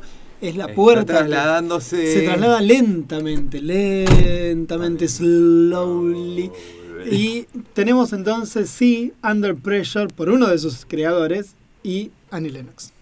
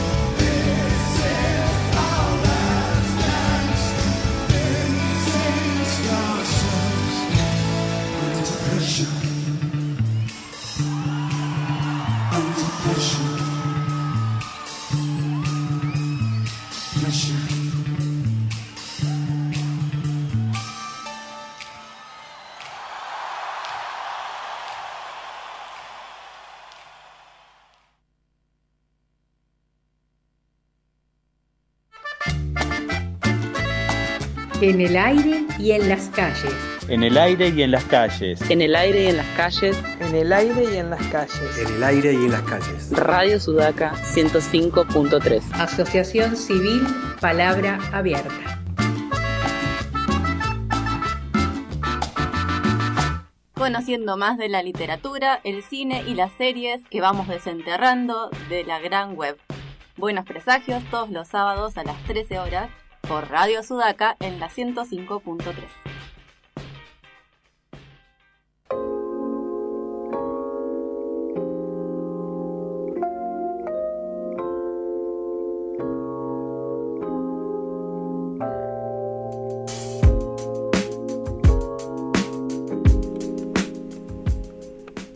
cuarto bloque de Buenos Presagios y mientras le llegan mensajes de texto felicitándola el segmento que tuvo nuestro operador Lautaro con Spy for Family, también otros amigos y otras amigas se van comunicando y nos van agradeciendo y nos van diciendo que están escuchando el programa. Y en este momento estamos charlando con Mariela, doctor historieta Acevedo. Mari, ¿cómo estás? Tanto tiempo de mi parte, ¿cómo te va? ¿Qué tal? ¿Cómo están? ¿Cómo Muy- están por ahí? Muy, muy bien, muy bien. Hoy acompañando, yo estoy acompañado por sendos lautaros. Eh, el resto del staff ha estado, tuvieron otras, pasaron cosas con el staff, así que hoy estamos aquí con, acompañados por los lautaros. Pero bueno, hoy vas a charlar un ratito. No sé si es autobiográfico, dijiste, dijiste que sí, algo un poco, un poco. Contanos un poco de qué querés charlar hoy en, en tu sección. Sí, mira, es así. Eh, yo primero seleccioné mm, tres novelas que me llegaron las últimas las últimas semanas, los últimos tienen algunas tienen un poquito más de tiempo, pero que son relativamente novedades, ¿no? de- del mercado historietístico nacional. Eh, una es de un autor extranjero que es La Casa, Paco Roca, pero es eh, nacional de Hotel de las Ideas. La otra es La Madriguera, de Semimutancia, también de Hotel de las Ideas. Y Familia, de Julia Barata, que es de Sigilo y eh, Musaraña, ¿no? Eh, yo me las hice leer primero sin pensar eh, mucho en, el, en lo que tenían en común, pero después, tratando de encontrar un hilo conductor para pensar la columna, me di cuenta, en primer lugar, que las tres trabajan sobre el concepto de familia. Bueno, la de Julia Barata se llama familia, efectivamente. La madriguera es lo que mm, la propia, el propio autore, que es no binaria, denomina, feminitancia denomina autoficción, y eso es un poco lo que quería eh, distinguir, eh, lo que es la autoficción de la, del- lo que sería la, la autobiografía, y la casa de Paco Roca, que ve, también yo diría que es autoficción, que podríamos pensar que tiene como marcas autobiográficas, pero que lo podríamos más cerca de la autoficción que familia, por lo menos. Bueno, Entonces- recién, recién charlaba Lautaro, eh, Sí. Lautaro Enríquez, justamente de un manga que, que tiene una versión en anime muy famoso que es Spy for Family, justamente también en sintonía. Así que hoy nos ha salido todo medio redondo. Así que Todo, vamos- todo familiar. Todo ¿no? familiero. sí. Bueno, en este caso las tres eh, novelas gráficas eh, tienen ese, como ese nudo temático, diríamos, ¿no? Que rondan la cuestión de los vínculos, los vínculos eh, en torno a lo más próximo, ¿no? A, lo, al- a, eh, a esa, a ese núcleo de formación que es la familia. En el caso de Familia, de Julia Barata, eh, se puede leer, por supuesto, su- sin haber leído su anterior novela, que es Gravidez, que salió por Musaraña eh, hace ya unos años. Pero si vos leíste Gravidez, acá es como continuación de eso, de eso que nos contaba Julia Barata en ese tomito apaisado que sacó Musaraña. Eh, hay hay una, una cuestión que tiene que ver con, con que incorpora ahora una marca muy del estilo de Julia, que es el, el negro y rojo, ¿no? De que, que en gravidez solamente estaba en la tapa porque era en blanco y negro, y acá es un tomito de unas 240 páginas eh, que incorpora el rojo y que lo que tiene Julia además es que enseguida la reconoces, tiene una grafía muy típica, ¿no? Y es historieta, pero rompe con las convenciones de la viñeta más este tradicional, o sea, no hay viñeta. El personaje es como que inunda toda la página y a veces se repite, tiene mucho movimiento, es como que está todo el tiempo en movimiento, porque es el personaje repetido como, como pero sin, sin la división clásica de las viñetas, ¿no? Y sin querer contaba su embarazo, es eh, migrante, digamos, viene de Portugal, es una autora portuguesa que en, el, en la primera novela nos contaba cómo había migrado para la Argentina, estando embarazada, cuenta eh, esa peripecia, ¿no? De transitar un primer embarazo siendo este, alejada de su, de su familia de origen y conformando como un nuevo núcleo familiar acá en la Argentina, lejos de sus afectos, de sus amigos, de su, de su más eh, conocido. Y de paso nos cuenta un poco cómo es el sistema de salud público y privado en Argentina, qué, qué le pasa, digamos, en ese durante ese embarazo. Y esta es como la continuidad, ¿no? Porque acá eh, Julia nos cuenta ya eh, la relación que tiene con su compañero y está el pequeño niñito que conocimos en la panza hace unos años, que ya tiene unos añitos. Está, es increíble lo que moviliza el libro de Julia porque eh, le- título, ¿no? Familia y, y, y contándote así que se trata de, digamos, de, de una mujer que nos va a contar cómo es este su vida en torno a, ser una mujer profesional, ella es arquitecta, una, mujer profesional que además trabaja eh, freelance y que tiene, digamos, su, su proyecto de, de, de familia, además tiene afectos y, y tiene el, el digamos, de, salidas de una mujer joven, ¿no? De unos treinta y pico, cuarenta años. Eh, pareciera que, nada, no nos va a contar mucho, pero en realidad hay toda una cantidad de, de decisiones que están como al borde de la crisis y parece que todo el tiempo estuviera moviéndose todo, ¿no? En, ese momento en el que, pensar, este, bueno, eh, tomar decisiones en torno a- a volver, por ejemplo, a Portugal, a, visitar a su familia de origen, eh, pensar en, en los vínculos, ¿no? En una una pareja este, hoy abierta o más poliamorosa, ¿no? Todas estas cuestiones aparecen acá, digamos, y hasta a mí me da un poco de, mm, de pudor, me siento como que estoy espiando la intimidad de alguien que me está contando efectivamente eh, una autobiografía, ¿no? Porque acá lo que hay es un pacto, esto es lo que distingue a la autobiografía, ¿no? Un pacto de, de- de que te voy a contar cómo son las cosas, un pacto entre el, el- el autor o la autora y, el, y quien lee, los lectores, de que esto que te voy a contar está muy cerca de la realidad, ¿no? Más allá de que de que el dibujo no sea tan realista, ¿no? Que sea una representación más cercana a lo que hoy podemos conocer en el arte como representaciones más este eh, naif o lo que fuera, pero es autobiográfico, ¿no? Claro, Y que- es una belleza leerlo, te digo, yo lo leí de un tirón y como que en muchas cosas vos decís, bueno, es así como son las familias hoy en día también, ¿no? El concepto de familia por ahí nos remite a algo como un núcleo familiar estable y hoy hablamos de configuraciones familiares porque conformamos familias que son diversas, que, que tienen, mucho- tienen que ver ¿no? Con los vínculos más allá de los con, con afectos, con amigos, que, se acercan y, y que se conforman como configuraciones familiares.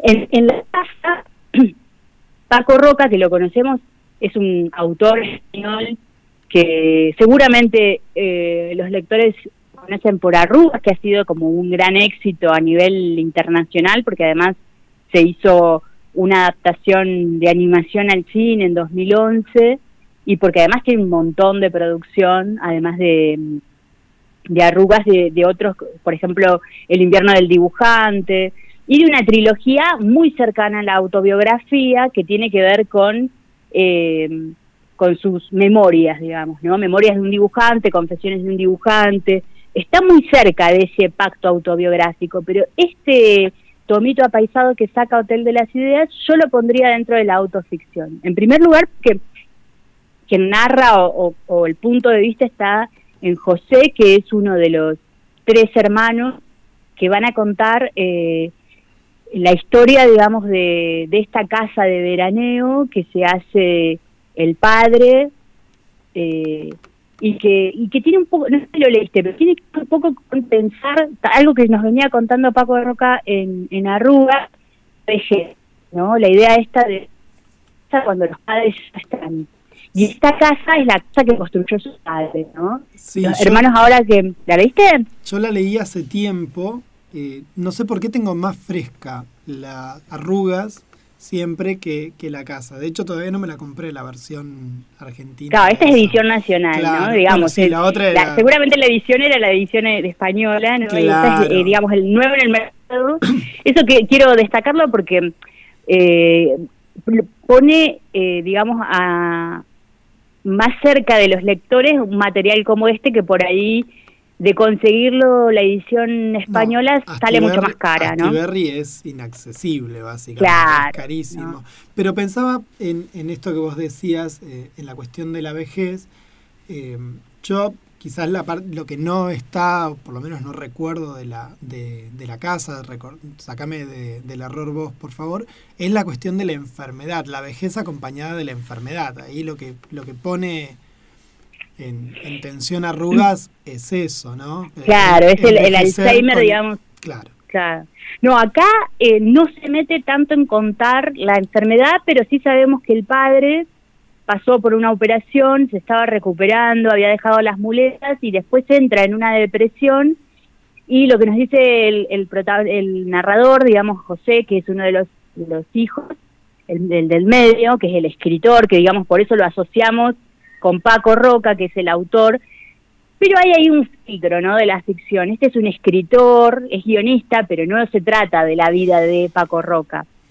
No es como un personaje que está como muy cerca de las características que puede tener eh, él, pero no es, o sea, en este caso es un, un escritor, es el del medio, el que nos cuenta la historia, y lo que nos dice es que el padre medio como que en un momento entra en un pozo depresivo y se deja morir, y se deja de luchar.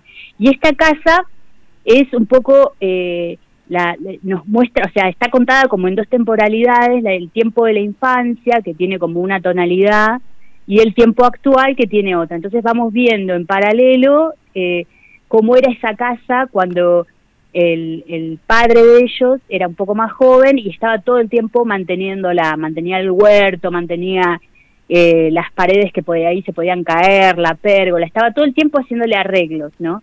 Y en el tiempo que ellos van, que ya el padre está muerto y que van recordando un poco ese último periodo donde ellos ya no van a esa casa y el, el viejo, el, el padre se muda a esta casa una vez que muere la madre de ellos y se queda, se instala en esta casa de veraneo, eh, es un poco el, hecho de tener eh, actividades para hacer, ¿no? Y, y además tener una amistad con un vecino también viejo como él y entonces eh, hablar de, de tener una amistad en la vejez, ¿no?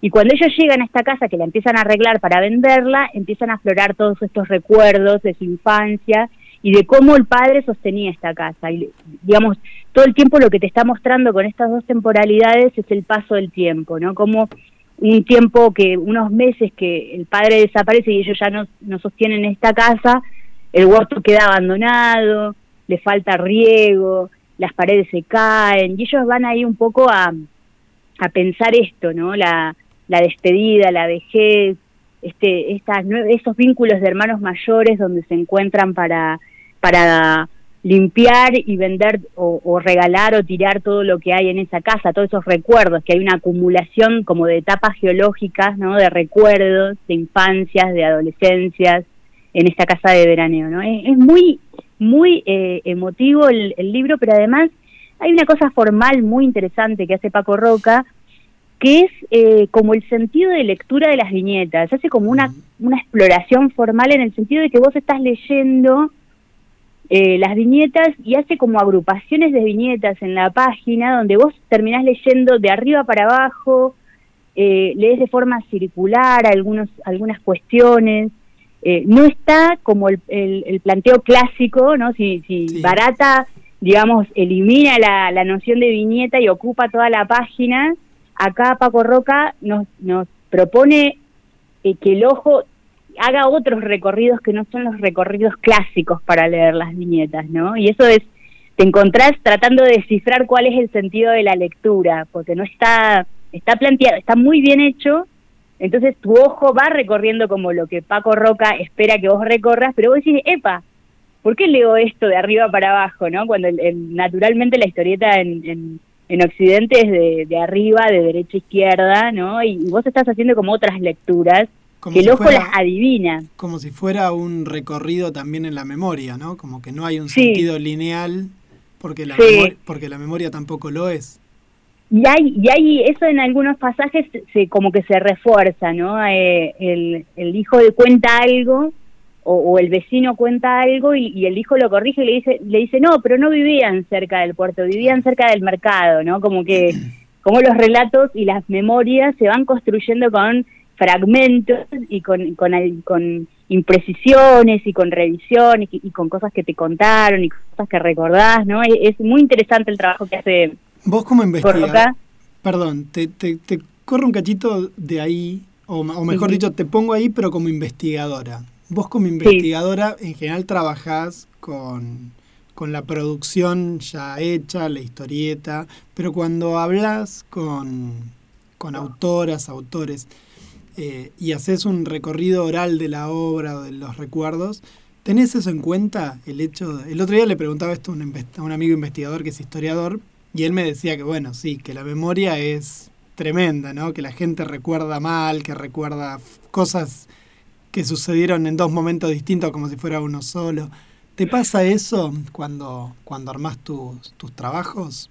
¿Tenés cuidado Sí, yo con creo eso? que no, no diría que recuerdan mal, sino que la memoria hace es- ese trabajo, ¿no? De, de procesar, de elaborar, de sintetizar, de crear, como no son son escenas que se van como armando con lo que pensamos, con lo que recordamos, con lo que nos contaron y, y por eso eh, todas, incluso esta que puede, podríamos decir está cerca de la autobiografía, yo diría es autoficción, porque seguramente como está planteado, no sé si leíste también el de mm, Solotero, el, el de Naftalina, que vos decís, bueno, pero tiene una cosa muy autobiográfica porque es la historia de su familia, pero ella también refuerza y la idea de que son relatos, ¿no? Y que la memoria está compuesta de relatos y también de ficciones, por eso es más cerca, es, el concepto de autoficción viene a pensar este pacto autobiográfico de una manera, digamos, más ambigua o más flexible, ¿no? Donde Pienso en el golpe de la cucaracha también, ¿no? El de Gato Fernández, que también es un... Ahí es más complicado, porque a mí me parece que el filtro de, de, de- de fantasía que hay en el golpe de la cucaracha tiene más que ver con el dolor, con el trauma, ¿no? con la imposibilidad de contar algo y entonces lo elaboro desde lo fantasioso, ¿no? Y me parece que es un filtro pensado para no eh, brutalizar, digamos, para no contar algo demasiado descarnado. Entonces lo, lo paso por un filtro de la fantasía y de la ficción, aunque eso tiene como, está, yo diría que está mucho más cerca de lo autobiográfico, por más que tenga escenas fantasiosas, ¿no? Porque me parece que es una operación diferente. Ahí la, la memoria está haciendo un trabajo de muy doloroso, de contar algo muy brutal, y entonces lo, lo elaboro desde, desde un filtro ficcional. Yo lo pondría dentro de la autoficción, pero con, o sea, Con pero eh, leyendo, digamos, las entrevistas que hace la autora, yo diría que está más cerca de la denuncia de algo que pasó de hecho, ¿no? De un- algo fáctico, ¿no? No, ahí no, no es como, digamos, el siguiente libro que es La Madriguera de Femimutancia, que es un libro que ganó, digamos, un premio de, eh, de un concurso que se llamó Todos los tiempos el tiempo, de la Nación, PROA, la Fundación PROA y Bungibor, que proponían relatos sobre la pandemia, ¿no? Entonces, Femimutancia toma como disparador esto de la pandemia, la madriguera hace referencia de bastante de manera bastante intertextual a, a Alicia Alicia en el País de las Maravillas o Alicia detrás del espejo, ¿no? La idea de la madriguera de perseguir algo y caer por el agujero de, la madriguera y en ese perseguir eh, y caer de, del otro lado hay como una otra dimensión, ¿no? En un momento no sabemos cuál es, si, es- si volvió, si es la dimensión, digamos, la, la, la primera, la porque cae en una dimensión en la que hay una pandemia, ¿no? Ento- Entonces no sabemos si nos está contando algo de, de fantasía o de realidad, ¿no? Porque de hecho la, la pandemia tuvo mucho de, de realismo mágico, de ciencia ficción, de que de repente estábamos en un mundo con mascarillas, con distancia social, con un montón, con un virus que acechaba en cualquier parte, ¿no? Y era algo como de ciencia, que lo habíamos visto en las películas de ciencia ficción, ¿no? Y, y algo que me pasó muchas de los que cosas que hemos leído, la sensación de claustrofobia en esas personas que después cuando le preguntabas, no sé, le hemos preguntado a muchos autores y autoras en la pandemia cuando hacemos el programa y todos te decían lo mismo, que era, no, mi laburo capaz no había cambiado, pero la claustrofobia estaba, ¿no? Claro.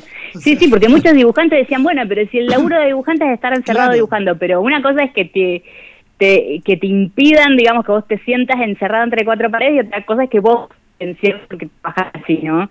El hecho de, de, de la falta de, de posibilidad, era la pandemia más, con era el, el aislamiento más estricto, ¿no? De, Sí, sí, sí. de ese sentimiento de ahogo, ¿no? De decir, bueno, estábamos, no sabíamos qué, qué, la incertidumbre sobre todo, ¿no? Pero bueno, la madriguera toma eso como disparador y en realidad nos va a contar algo que es autoficción, así lo define el autor, es autoficción, no es autobiográfico, quiero marcar esa diferencia, ¿no? Porque el autobiográfico, la- el autor o la autora nos va a decir, esto está más cerca de, lo que sería el cómic documental, esto sucedió, por eso digo lo del golpe de la cucaracha, sabemos como lectores que esto sucedió, ¿no? O sea, es algo Sí, que sí. me lo van a contar de otra manera, pero que está basado, diríamos, en hechos reales, ¿no? Con la, con la autobiografía pasa eso, tenemos un pacto de lectura que dice que nos va a contar la verdad, o su verdad, ¿no? Su versión de los hechos. Con la autoficción, sabemos que mucho de lo que nos está contando el autor tiene que ver con algo, con algo de su vida, pero no sabemos cuáles son los límites. Por ejemplo, eh, Femimutancia en Banzai tiene muchísimas cosas este, intertextuales con películas japonesas de animación y cosas y perros este, que hablan y animales mágicos. Entonces de- entendemos que no es autobiográfico. Pero hay algo de ese personaje que dibuja, que es no binario, que tiene una vida donde lo, le mal generizan, ¿no? que tiene que ver con la historia personal de ese, de ese autor, ¿no? Entonces, esa es la autoficción, que es, es más ambiguo y es diferente. Igual, de todas maneras, hay una- un investigador que lo quiero mencionar, que es un colega mexicano, que es Alfredo Guzmán Tinajero, que tiene una tesis sobre autoficción en el cómic. La pueden buscar porque está accesible en la red. Eh, si ponen autoficción, cómic, Alfredo Guzmán Tinajero está... eh, y él utiliza un término que engloba la autobiografía, la autoficción, el cómic documental y otras series de, de, de géneros cercanos, digamos, o, o, o que se acercan y se alejan entre la ficción y el, basado en hechos real, y él denomina autocómic, a todos estos cómics en donde el autor o la autora aparece como un protagonista, o algunos de sus rasgos aparecen en sus personajes y nosotros lo identificamos o la identificamos con, con el autor, ¿no? A esa, por ejemplo, Solotero cuando escribe Naftalina eh, le pone otro nombre al personaje y es una joven de 19 años que vive el 2001 y sabemos que Solotero por el 2001 era una, un adolescente viviendo en el conurbano. Entonces decimos, bueno, este personaje tiene mucho de la autora, aunque la autora se separa y crea un personaje, ¿no? Con eso que le pasó. Ahora, eh, googleando así mientras vos me- nos contabas esto de autoficción, claro, me estaba acordando de Llamarada, que vos charlaste sobre esa historieta también, Sí. que también tiene tam- una cuestión ahí. ¿Es así, es autobiográfica para vos? ¿O- Yo creo que sí, porque ahí hay este, un interés de del autor en, construir ese linaje paterno, ¿no? Entre el abuelo y su padre, él mismo como padre y su hijo, y rescata la figura de su abuelo como jugador de Racing en un momento en el que era un juego menos menos marcado por por, eh, por lo que es hoy el fútbol como como negocio, ¿no? Que no sé, un, un fútbol más amateur, pero eh, no era el de las grandes estrellas de, de hoy, ¿no? Era un fútbol mm, más ligado a, a la camiseta, no sé, por ahí Sí, estoy hablando sí. de más porque yo no soy especialista en fútbol, pero por yo. lo que leí en, en, el, en el libro, viste, vos agarrás llamarada y ves la portada con el jugador de fútbol y yo pensé que no era un libro que me iba a interesar. Después cuando lo leí, me, me voló la cabeza porque me pareció súper interesante que con eso contara una historia tan tan en torno a, a, a cómo eran los padres antes y cómo quiere ser él como padre, ¿no? Con, con su hijo. Y, me, pareció súper interesante que tomara estas cuestiones tan ligadas al- a, la masculinidad como son el fútbol, ¿no? Y- y la voz paterna, ¿no? Los mandatos y todo eso. ¿Y por qué te Pero sí, me parece- parece que está mucho más cerca del autobiográfico, ¿no? No, no lo marcaría como autoficción. Pero siempre son grados, me parece, ¿no? Hay- Claro, te iba a preguntar por qué te parece que en la literatura más en general no aparece este concepto. Va, por lo menos para mí me parece novedoso, pero que yo soy bruto en eso. Porque pienso, no sé, en muchas de las novelas de Stephen King hay partes que con el tiempo vos te vas sabiendo que hay cuestiones que están referenciadas con su propia vida, más allá de que es fantástico, plenamente Sí. fantástico lo que escribe.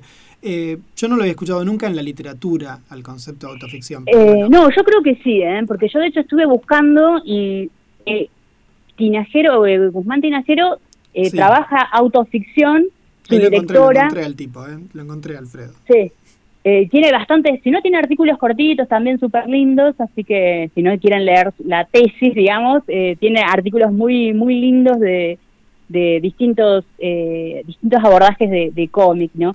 Pero él, yo decía, su directora se llama Ana Casas, eh, y ella viene de la literatura, o sea, y ella trabaja el concepto de autoficción en la literatura, que dirige su trabajo, y no sé si hay muchos más que han hecho un trabajo de investigación tan profundo como el de Alfredo sobre el, cómic en, en estos términos, ¿no? En- en- basándose en recortar autoficción.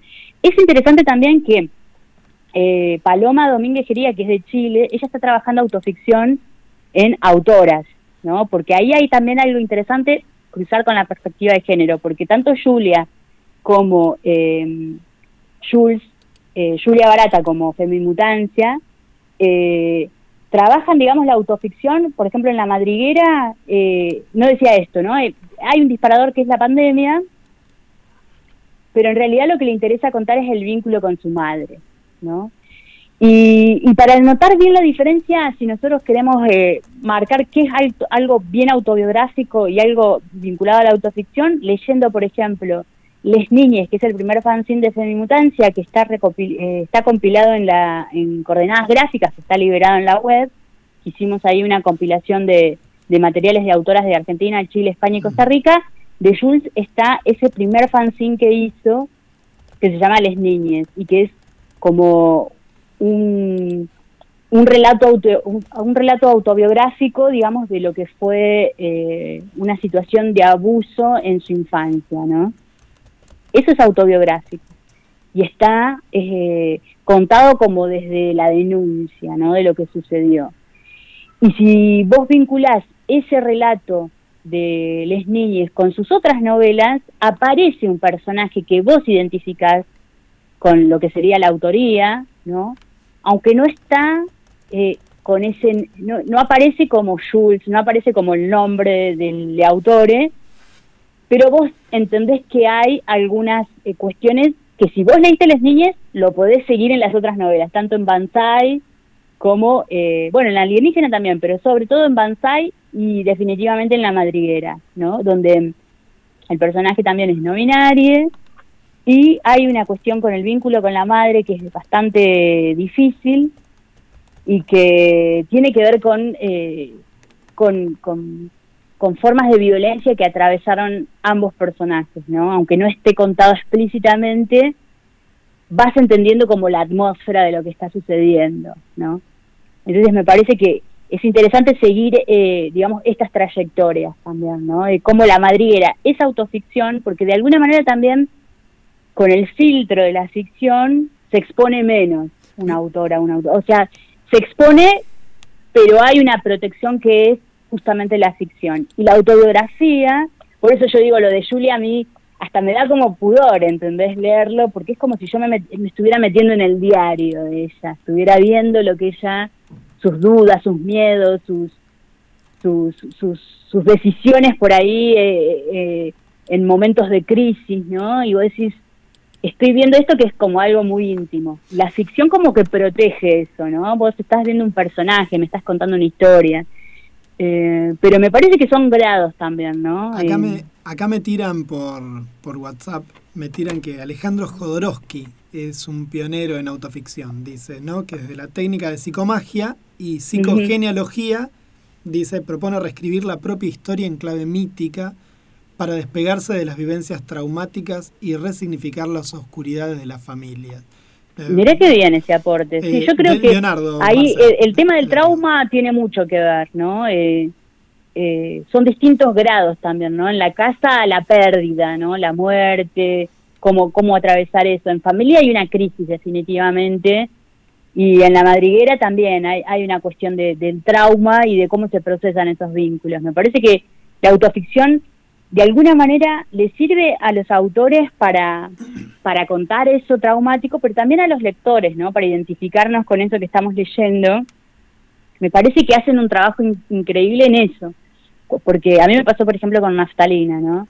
Yo después de leer eh, lo que Sole Otero hizo en Naftalina, yo me, me volví a pensar en mi vínculo con mi abuela paterna, ¿no? Eh, esa, esa, esas dificultades, ¿no? De, de por ahí de mujeres que han vivido otra historia, que han tenido que soportar otro tipo de relaciones y vínculos, y que eso las ha agriado o que las ha convertido en personas eh, que vos decís, ¿qué le pasó a esta mujer para que sea tan así, no? Vos sabés que en, mi, en- mi hermana más, en el relato de Sole. la que sigue de, yo soy el mayor, la que sigue de mí tenía una relación de mierda con mi abuela, pensaba en eso, ¿no? De, de, de, de cruce de, de generaciones, ¿no? Como que ella no podía ver en, en mi hermana, te nada, me- muy cortito, pero la vi a mi hermana y era una crítica permanente, era tremenda, entonces era como todo lo que hacía mi hermana estaba para la miércoles, no importa qué hiciera, la mirada de la vieja era tremenda muy machista, ¿no? Porque lo, con los varones estaba- se llevaba bárbaro, con- a mí me adoraba, conmigo era una cosa,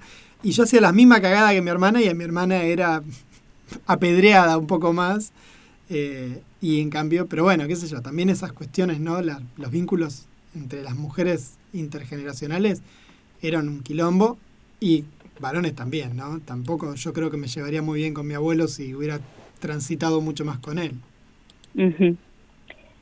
Sí, me parece, pero digo esto, ¿no? Me parece que el trabajo, porque es un trabajo, yo hablaba también con Jules y me imagino que, por ejemplo, lo que vos mencionaste, ¿no? De, de Gato Fernández, hacer ese trabajo de hacer, de sacar ese trauma, de plasmarlo, eh, es muy doloroso, es muy, es un esfuerzo, ¿no? Que hace, eh, pero que nos beneficiamos, digamos, de alguna manera todos los que leemos, ¿no? Es, un trabajo que hacen ellas o ellos y, que les sirve seguramente para, para, para catalizar o para, digamos, eh, eh, convertir eso traumático, doloroso en arte.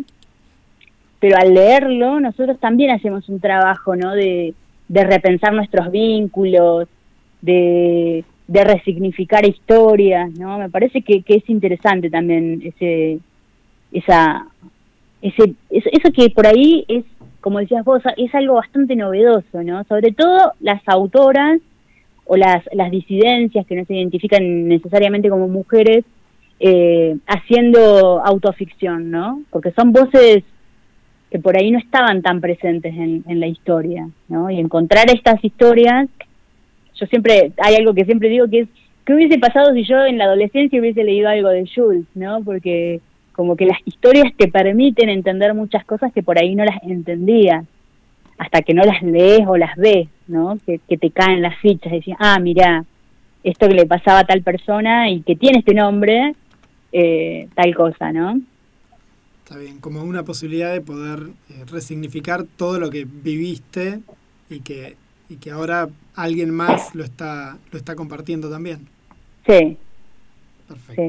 Bueno, así que nada, quería compartirles esto, ¿no? Autobiografía y autoficción, dos formas de este, contar un poco eh, esto, lo que nos ha pasado o, al, o una enfermedad, una pérdida, un trauma, a veces más disfrazado de fantasía, como en La Madriguera, eh, y a veces más cercano a lo autobiográfico, ¿no? Pero que son marcas en las, eh, de autores o de autoras en las que está muy presente eh, algo de lo que ha pasado, ¿no? Que ha dejado una huella. Eh, recomendarles, ¿no? La lectura de La Casa de Paco Roca, a mí me, me gustó muchísimo a nivel formal también, de La Madriguera y de Familia, que además tiene una edición muy bonita porque tiene puntitas redondeadas, es una cosita así como un bello libro, digamos. Así que si, si tienen la oportunidad de, de andar por una feria o por una librería o comiquería y los ven, eh, denles una oportunidad. Excelente. Yo ahí estaba pensando que naftalina se consigue acá en, en Rawson, se consigue, no en Trelew, pero sí se consigue en, en Rawson, así que bueno, yo diría que si tenés unos morlacos, pongas Sale- ahí en naftalina, porque la en verdad que me encantó. Escribí algo sobre naftalina en Ouroboros así que si lo quieren buscar me pareció este muy interesante la autoficción como memoria feminista se llama, ¿no? Y quedé fascinada con lo que hizo Sole en su última novela. Bueno, muchísimas, muchísimas gracias, Mari. Eh, la verdad que como siempre un gusto y un placer escucharte. Eh, nos dejas un montón de cosas. Yo ahí compartí por Face, eh, encontré la tesis de, de este autor mexicano, así que ahí estoy compartiendo y después te voy a pedir sí, que me mandes mensajito con, con todas las autoras y, y las y las historietas que fuiste nombrando. Así también vamos compartiendo y la gente puede ir anotando, porque a veces me dicen, tiran tanta data que, que se hace difícil. Que se hace difícil. Te mandamos un Bueno. beso gigante. Beso enorme para allá y abríguense que hace frío y hay que pasar el invierno. Dale, muchísimas gracias, Mari. Abrazo, chao. Adiós. Y ahora nos vamos a la pausa con para no olvidar de Los Rodríguez y ya volvemos a charlar con Lautaro Pesile.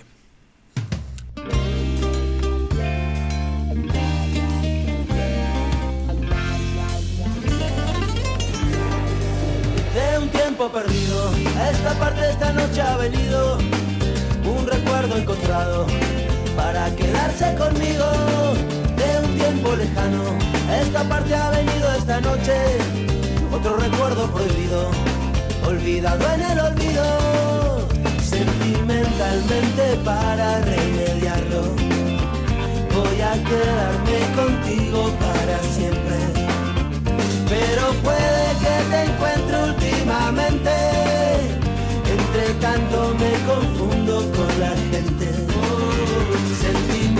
Sentimentalmente nuestro por ahora. Es el nido que el olvido ha destruido.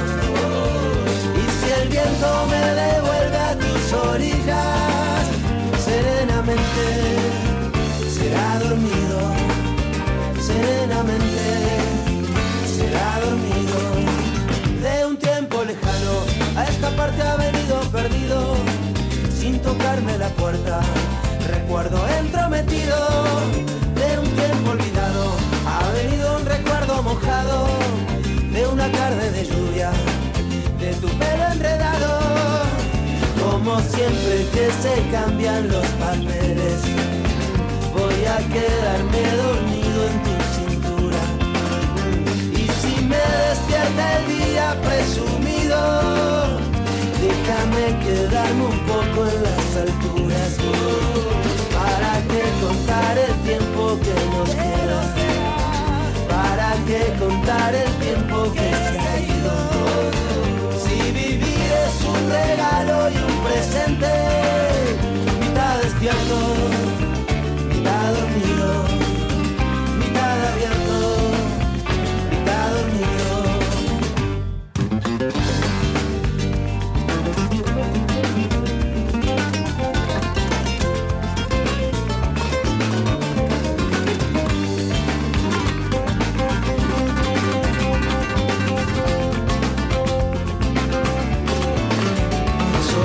Que no sé nada de tu vida.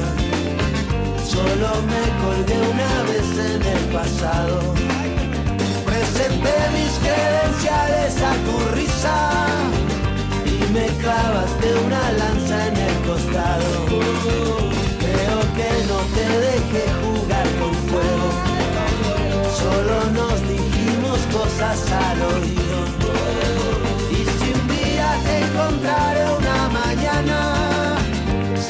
Será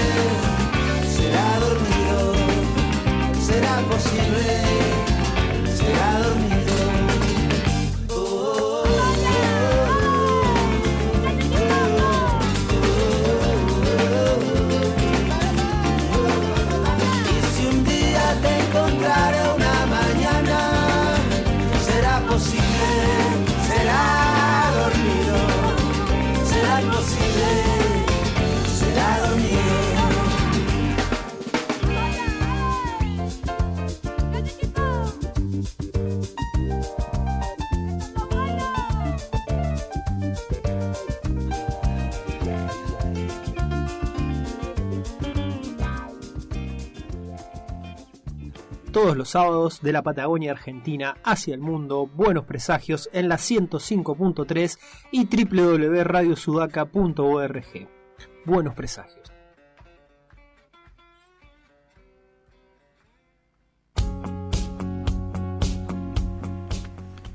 Quinto bloque de Buenos Presagios. Seguimos acá en la radio por Radio Sudaca 105.3 www.radiosudaca.org si nos quieren estar escuchando en modo online. Salimos en repetición los jueves a las 9 de la noche y tenemos los programas subidos a los distintos sistemas, páginas, eh, no sé cómo se llaman, podcast, lo que sea, del Spotify y demás para Diferentes quien- variantes para el gusto del consumidor. Exactamente, así que quienes tengan ganas de volver a escuchar la preciosa charla que tuvimos con Mariela Acevedo hace un ratito, o la recontra informativa, bien hablada y aparte muy bien respirada y colocada la gola de Lautaro, sobre Spy for Family también.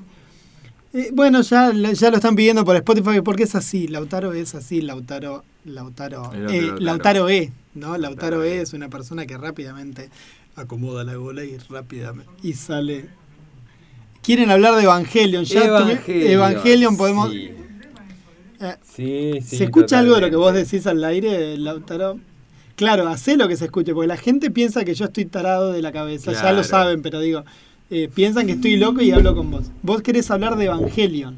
Y me gustaría hablar de Evangelion con él, que yo sé que sabe. O sea, yo sé que lo habrá visto y debe tener una opinión. Sí, yo creo que sí, ¿no? Bueno, pero vamos a hablar. Bueno, entonces la próxima reunión, la próxima Sí. que, que hagamos la sección donde vas a Lautaro estar al cuadrado, Lautaro al eh, cuadrado, exacto. sí. Listo, ya está. Se va a llamar así. Si Lautaro- él quiere, yo no tengo problema. Bueno, dale, dale, dale. Yo te. Dale, Esto dale. es casi un desafío. Gente, ustedes tendrían que ver en estos momentos, han cruzado miradas, ha habido un entendimiento íntimo. Ha habido un entendimiento íntimo en este momento entre les, los Lautaro. Bueno, pero el Lautaro P Sí. tiene hoy para contarnos algo. Adelante, todo suyo micrófono. ¿Qué tal? Sí, lo que yo hoy traía para compartir era, bueno, debido al tiempo, este va a ser una pequeña semblanza histórica de lo del Tetris, ese juego que es ya hiper recontra conocido, que no, no hay este máquina, computadora, hasta en una tostadora se puede encontrar. Si tiene una pantalla, seguramente en algún lado tiene un Tetris dando vuelta. Em, Es más, uno compra esos 365 juegos distintos que es el Tetris El con Tetris, sí, velocidades, con distintas velocidades. Que, que en definitiva es solo el Tetris, ¿no? Son 365 maneras de jugar al Tetris. Claro, porque este justamente es un juego que es muy muy simple de desarrollar eh, junto con el no sé, el, juego de las torres de Hanoi. Creo que es uno de los preferidos de los programadores para, bueno, vamos a vamos a probar, a ver, vamos a hacer un juego rápido y vamos a, a empezar con esto. Eh, pero justamente eh, surgió este, el creador Alexei Pajitnov, era un este, investigador en la Academia Soviética de las Ciencias, obviamente en el área de computadoras, y le estaba probando este hardware nuevo que en realidad en lo que hacían en la Academia Soviética era copiar este, computadoras occidentales. De alguna manera este, conseguían lo que había del otro lado del muro y, este, y trataban de hacer una versión soviética. En este caso era la Electrónica 60. Uy, este, me, me, me quedo a veces sin aire. La Electrónica 60, que era una versión soviética de la PDP-11, que es una computadora, un modelo de computadora muy famoso en estadounidense. Y bueno, Pajitno dice, bueno, y a ver, vamos a ver qué se puede hacer con esto. Y hizo un jueguito que este, terminó justamente, le dio el, la forma final en 1984, en junio. 1984. por eso justamente yo decía lo de autorreferencial por este más o menos por la época en donde yo estaba naciendo, este también estaban haciendo Tetris. y Una imagen que nos llevaremos a Sí. hoy. Una, una imagen que no querríamos. Claro, No querríamos gracias, gracias, gracias, muy amable. Sí, este, justamente la idea de, de era este, probar a ver que las capacidades del hardware y porque le copaba él cuando era chico había jugado a los pentominos que son este es un eh, rompecabezas pero este las piezas son de eh, cinco bloquecitos en Claro, los cuatro dominó son, Son de dos bloquecitos. bloquecitos. Ahí tenemos Ahí del ruido de tenemos fondo. la, la banda sonora tan, tan famosa. Eh, MIDI, pero sí, Es pero MIDI. justamente el tema con las pentominos es que tiene muchas variaciones este, y él quería hacer un juego más simple. Muchas variaciones de piezas. Eran 30 y algo, no me acuerdo. Este, eh, entonces ¿Hay hizo tan- con cuatro. Sí, va- variaciones de piezas. Sí, a ver. Bueno, sí, las espejadas. Bueno, no, no sí, importa, no importa. sí, Después no hay podemos- una cuestión Las matemática. podemos contar, las podemos Conway contar. Luego las contamos. Sí, sí, no hay problema, no hay problema. Conway dice que se puede y sí hay un teorema detrás. de- Sí, por supuesto. Funciona. sí, sí, sí. Em, Conway dice que funciona. Está muy bien, está muy bien. sí. eh, bueno, desde las 30 se queda con 4. con cuatro, eh, en donde hay siete variantes, que son la- las que conocemos, el, el palito, la L, la S, Claro, la S y la Z. sí, eh, y, el, y el cubito, el cuadradito. Ay, sí, Este, qué lindo. Y entonces, bueno, eh, pero la versión esa inicial lo único que tenía era el concepto que nosotros conocemos básico de las piecitas que caen, o sea, el, el área con gravedad y que se hay que ir eliminando líneas. Pero no tenía colores, no tenía puntaje, no tenía nada, no tenía música, no tenía, era una cosa en blanco y negro. había que dar gracias de que se veía en forma. Este, Sí, sí, sí.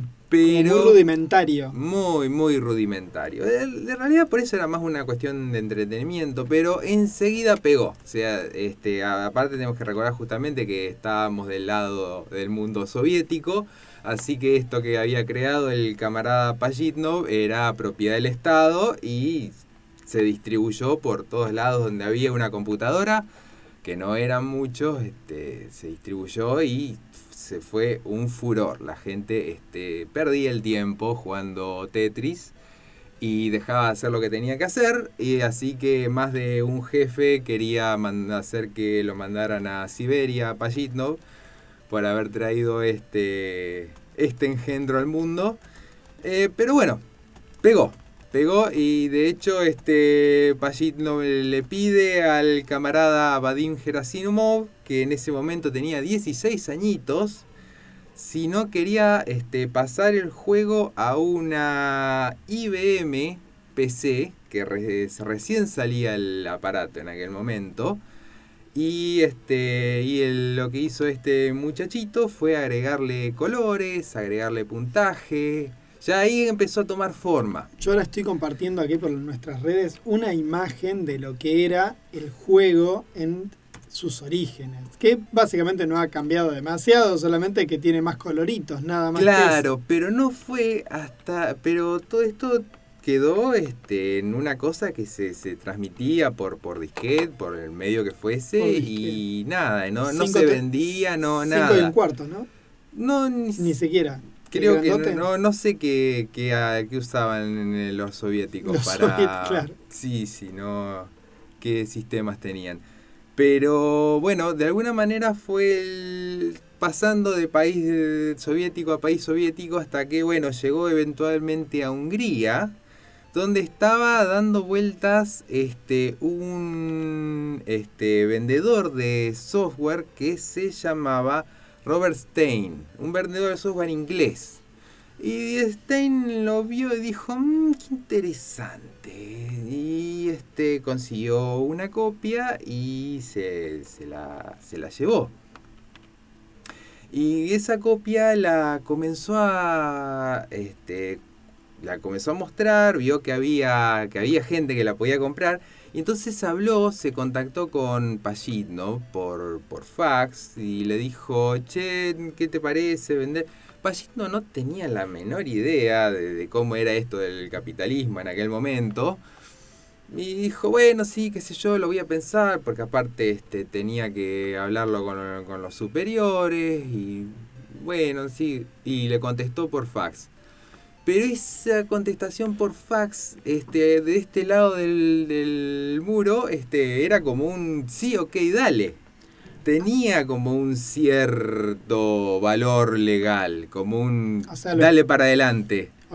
Entonces eh, Stein lo tomó como que, ok, tengo los derechos y comenzó a venderlo y se lo vendió a todo el mundo. Ah, hubo básicamente dos este, empresas, una que fue este, Spectrum Holobyte, que fue la que lo, adquirió los derechos en Estados Unidos, y otra fue Mirrorsoft, que fue la que tomó los derechos en este, Inglaterra. Y estas Y- y empresas... mientras tanto, ¿le deberían pagar alguna guita a este tipo? No. No, Ahí, Nes, no, Nes. no, Ah. Hasta ese momento, este Payit no, no vio un rublo, no tenía ni idea de lo que estaba o sea, pasando. lo estafaron en realidad, le chorearon el, el- el Eh, juego. Claro, este porque a su vez estas empresas este, te- este, firmaban a su vez contratos con otras empresas y con otras empresas este, pa- para que por eso una Atari, Commodore, todas las este, computadoras que estaban en aquel momento. Nada, el juego fue un boom, ahí es donde adquirió la forma, la musiquita, los, eh, los, este, los yankees le pusieron... Ah, todo eso es norteamericano. Todo eso es el packaging que le hicieron los norteamericanos. Ah, fantástico. Yo pensé que yo ya Y venía de hecho, con... algunos, algunos norteamericanos pensaban, por ejemplo, Borderbund, Borderband, que fue la, la empresa de Príncipe de Persia, lo vio esto y dijo, "Mm, no, huele muy, muy soviético esto, esto no va a funcionar, y no quiso firmar contrato. Mientras otras empresas sí le, le pusieron, no solamente le, le pusieron la plata encima, sino que aparte le pusieron toda la onda así, esto es de Rusia, esto es recontra ruso, le pusieron la música, le pusieron todo y repegó. Un visionario el de- Sí, sí, sí, sí, de, de- esos casos de que se quieren haber después cortado los, las sí, sí, venas las con un grisín. Claro, sí, sí, tal cual. Eh, pero a todo esto Stein este, dijo, "Mm, es- me veo muy flojo de papeles, capaz que un día se me va a venir, sí, no sé, la KGB, por, cuando Claro. se enteren de que estoy haciendo plata troche y moche. Y, y, mm, fue a hablar con, quiso contactarse con Payitno, Payitno dijo, bueno, este, podemos llegar a un acuerdo por el 75% de las ganancias. Este, pero en eso se metió en el medio la electro Electronortécnica, que es la este era la organización central de la Unión Soviética para todo lo que tenía que ver con importación y exportación de software y dijo, "No, nada de 75%, 80% y para nosotros, para el Estado." Y Payitno se quedó mirando. Payitno se quedó mirando este, y bueno, en esos momentos, como Mark Simpson que dijo, en estos momentos solo se puede reír, eh, dijo algo del tipo, el hecho de que tanta gente disfrute de mi juego es más que suficiente para mí. Un héroe. Un héroe. Un héroe en este lío. ¿Nunca ligó un mango entonces? ¿Jamás ligó Ahí un mango? sigue la historia, porque este, obviamente eh, estamos ahora en los 88, ya pasaron cuatro años, y este, eh, en aquel momento los yankees estaban en un amorío tremendo con los japoneses, estaba, este, la economía japonesa estaba a, a todo vapor, y estaban apareciendo las primeras consolas. La, ya estaba la que se conoce como la Family Game acá, estaban comenzando la el Nintendo estaba iniciando el- lo que después sería la Game Boy, la famosa consola, la consola chiquitita de mano. chiquitita de mano, sí. Una Eh, Sega iba a tener también su propia consola. eh, y era un mercado que estaba naciendo en ese momento. En tremenda expansión. En sí. tremenda expansión, pero. Y bueno, entonces Spectrum le vende los este, derechos a este. a Atari. La empresa Atari. Que Atari se los vende a Sega. Y por otro lado. Este. hay un este. vendedor de. que se llamaba. Eh, Henk Rogers. Que también estaba buscando ver a qué. a quién de los japoneses le vende esto. Y este y por otro lado estaba Nintendo viendo a ver porque vamos a lanzar una consola, uh, se va- van a Estados Unidos y ven que está todo el mundo con este asunto del, del Tetris y obviamente lo quiere para su nueva consola. Así que entonces toda esta gente se van a, hablar con la electro... No, no me acuerdo Con- todavía sí, con cómo, la- sí, con- electronortécnica para... Se van a hablar con los rusos para ver quién consigue justamente el primero que canta y hace, y hace contrato, este gana. Y entonces, obviamente, bueno, a ver quién, quién firma primero, porque Nintendo no quería que este, Atari tuviera los derechos. Este, por otro lado, los europeos querían tener, seguir teniendo la sartén por el mango. Un quilombo se arma. Este. Cuestión. Cuestión de que este. Bueno, por un lado, los. Este.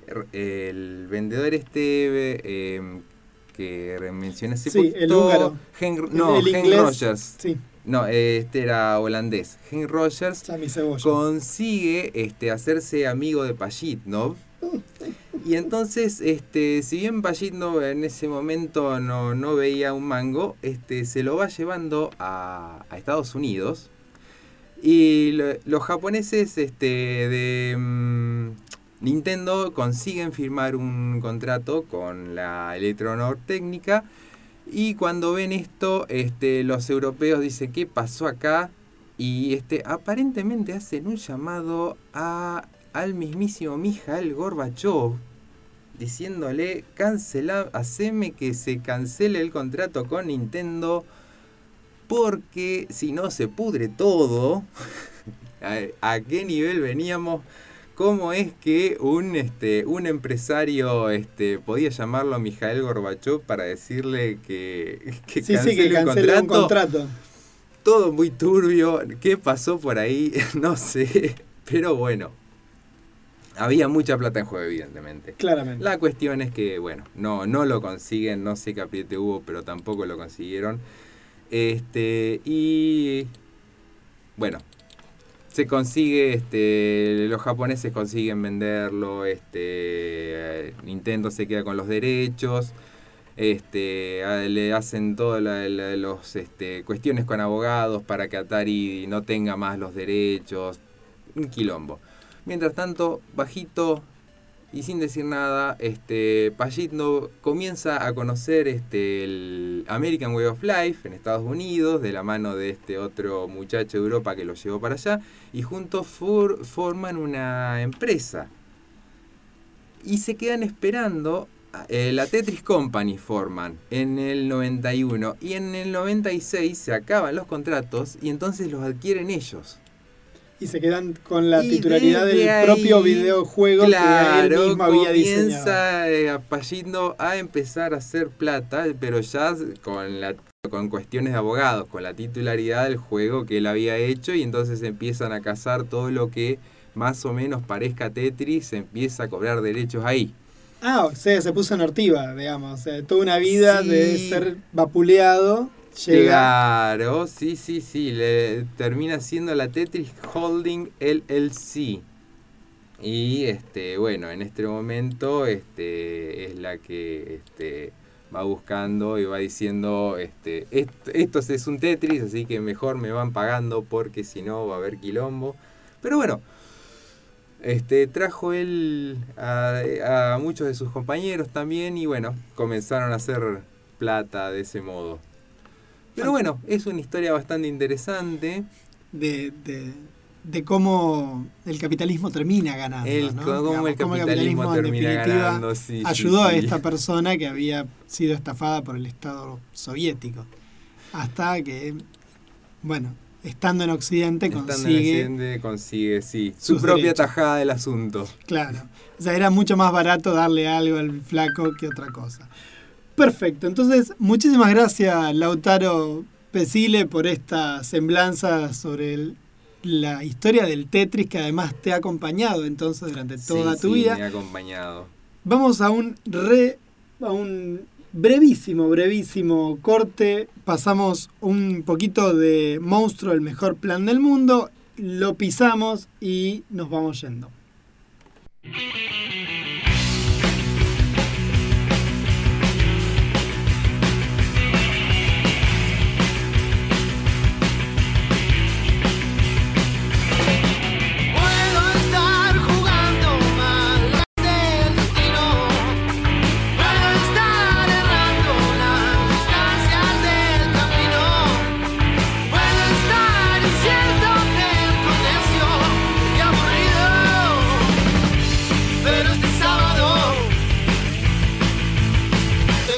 mejor plan del mundo.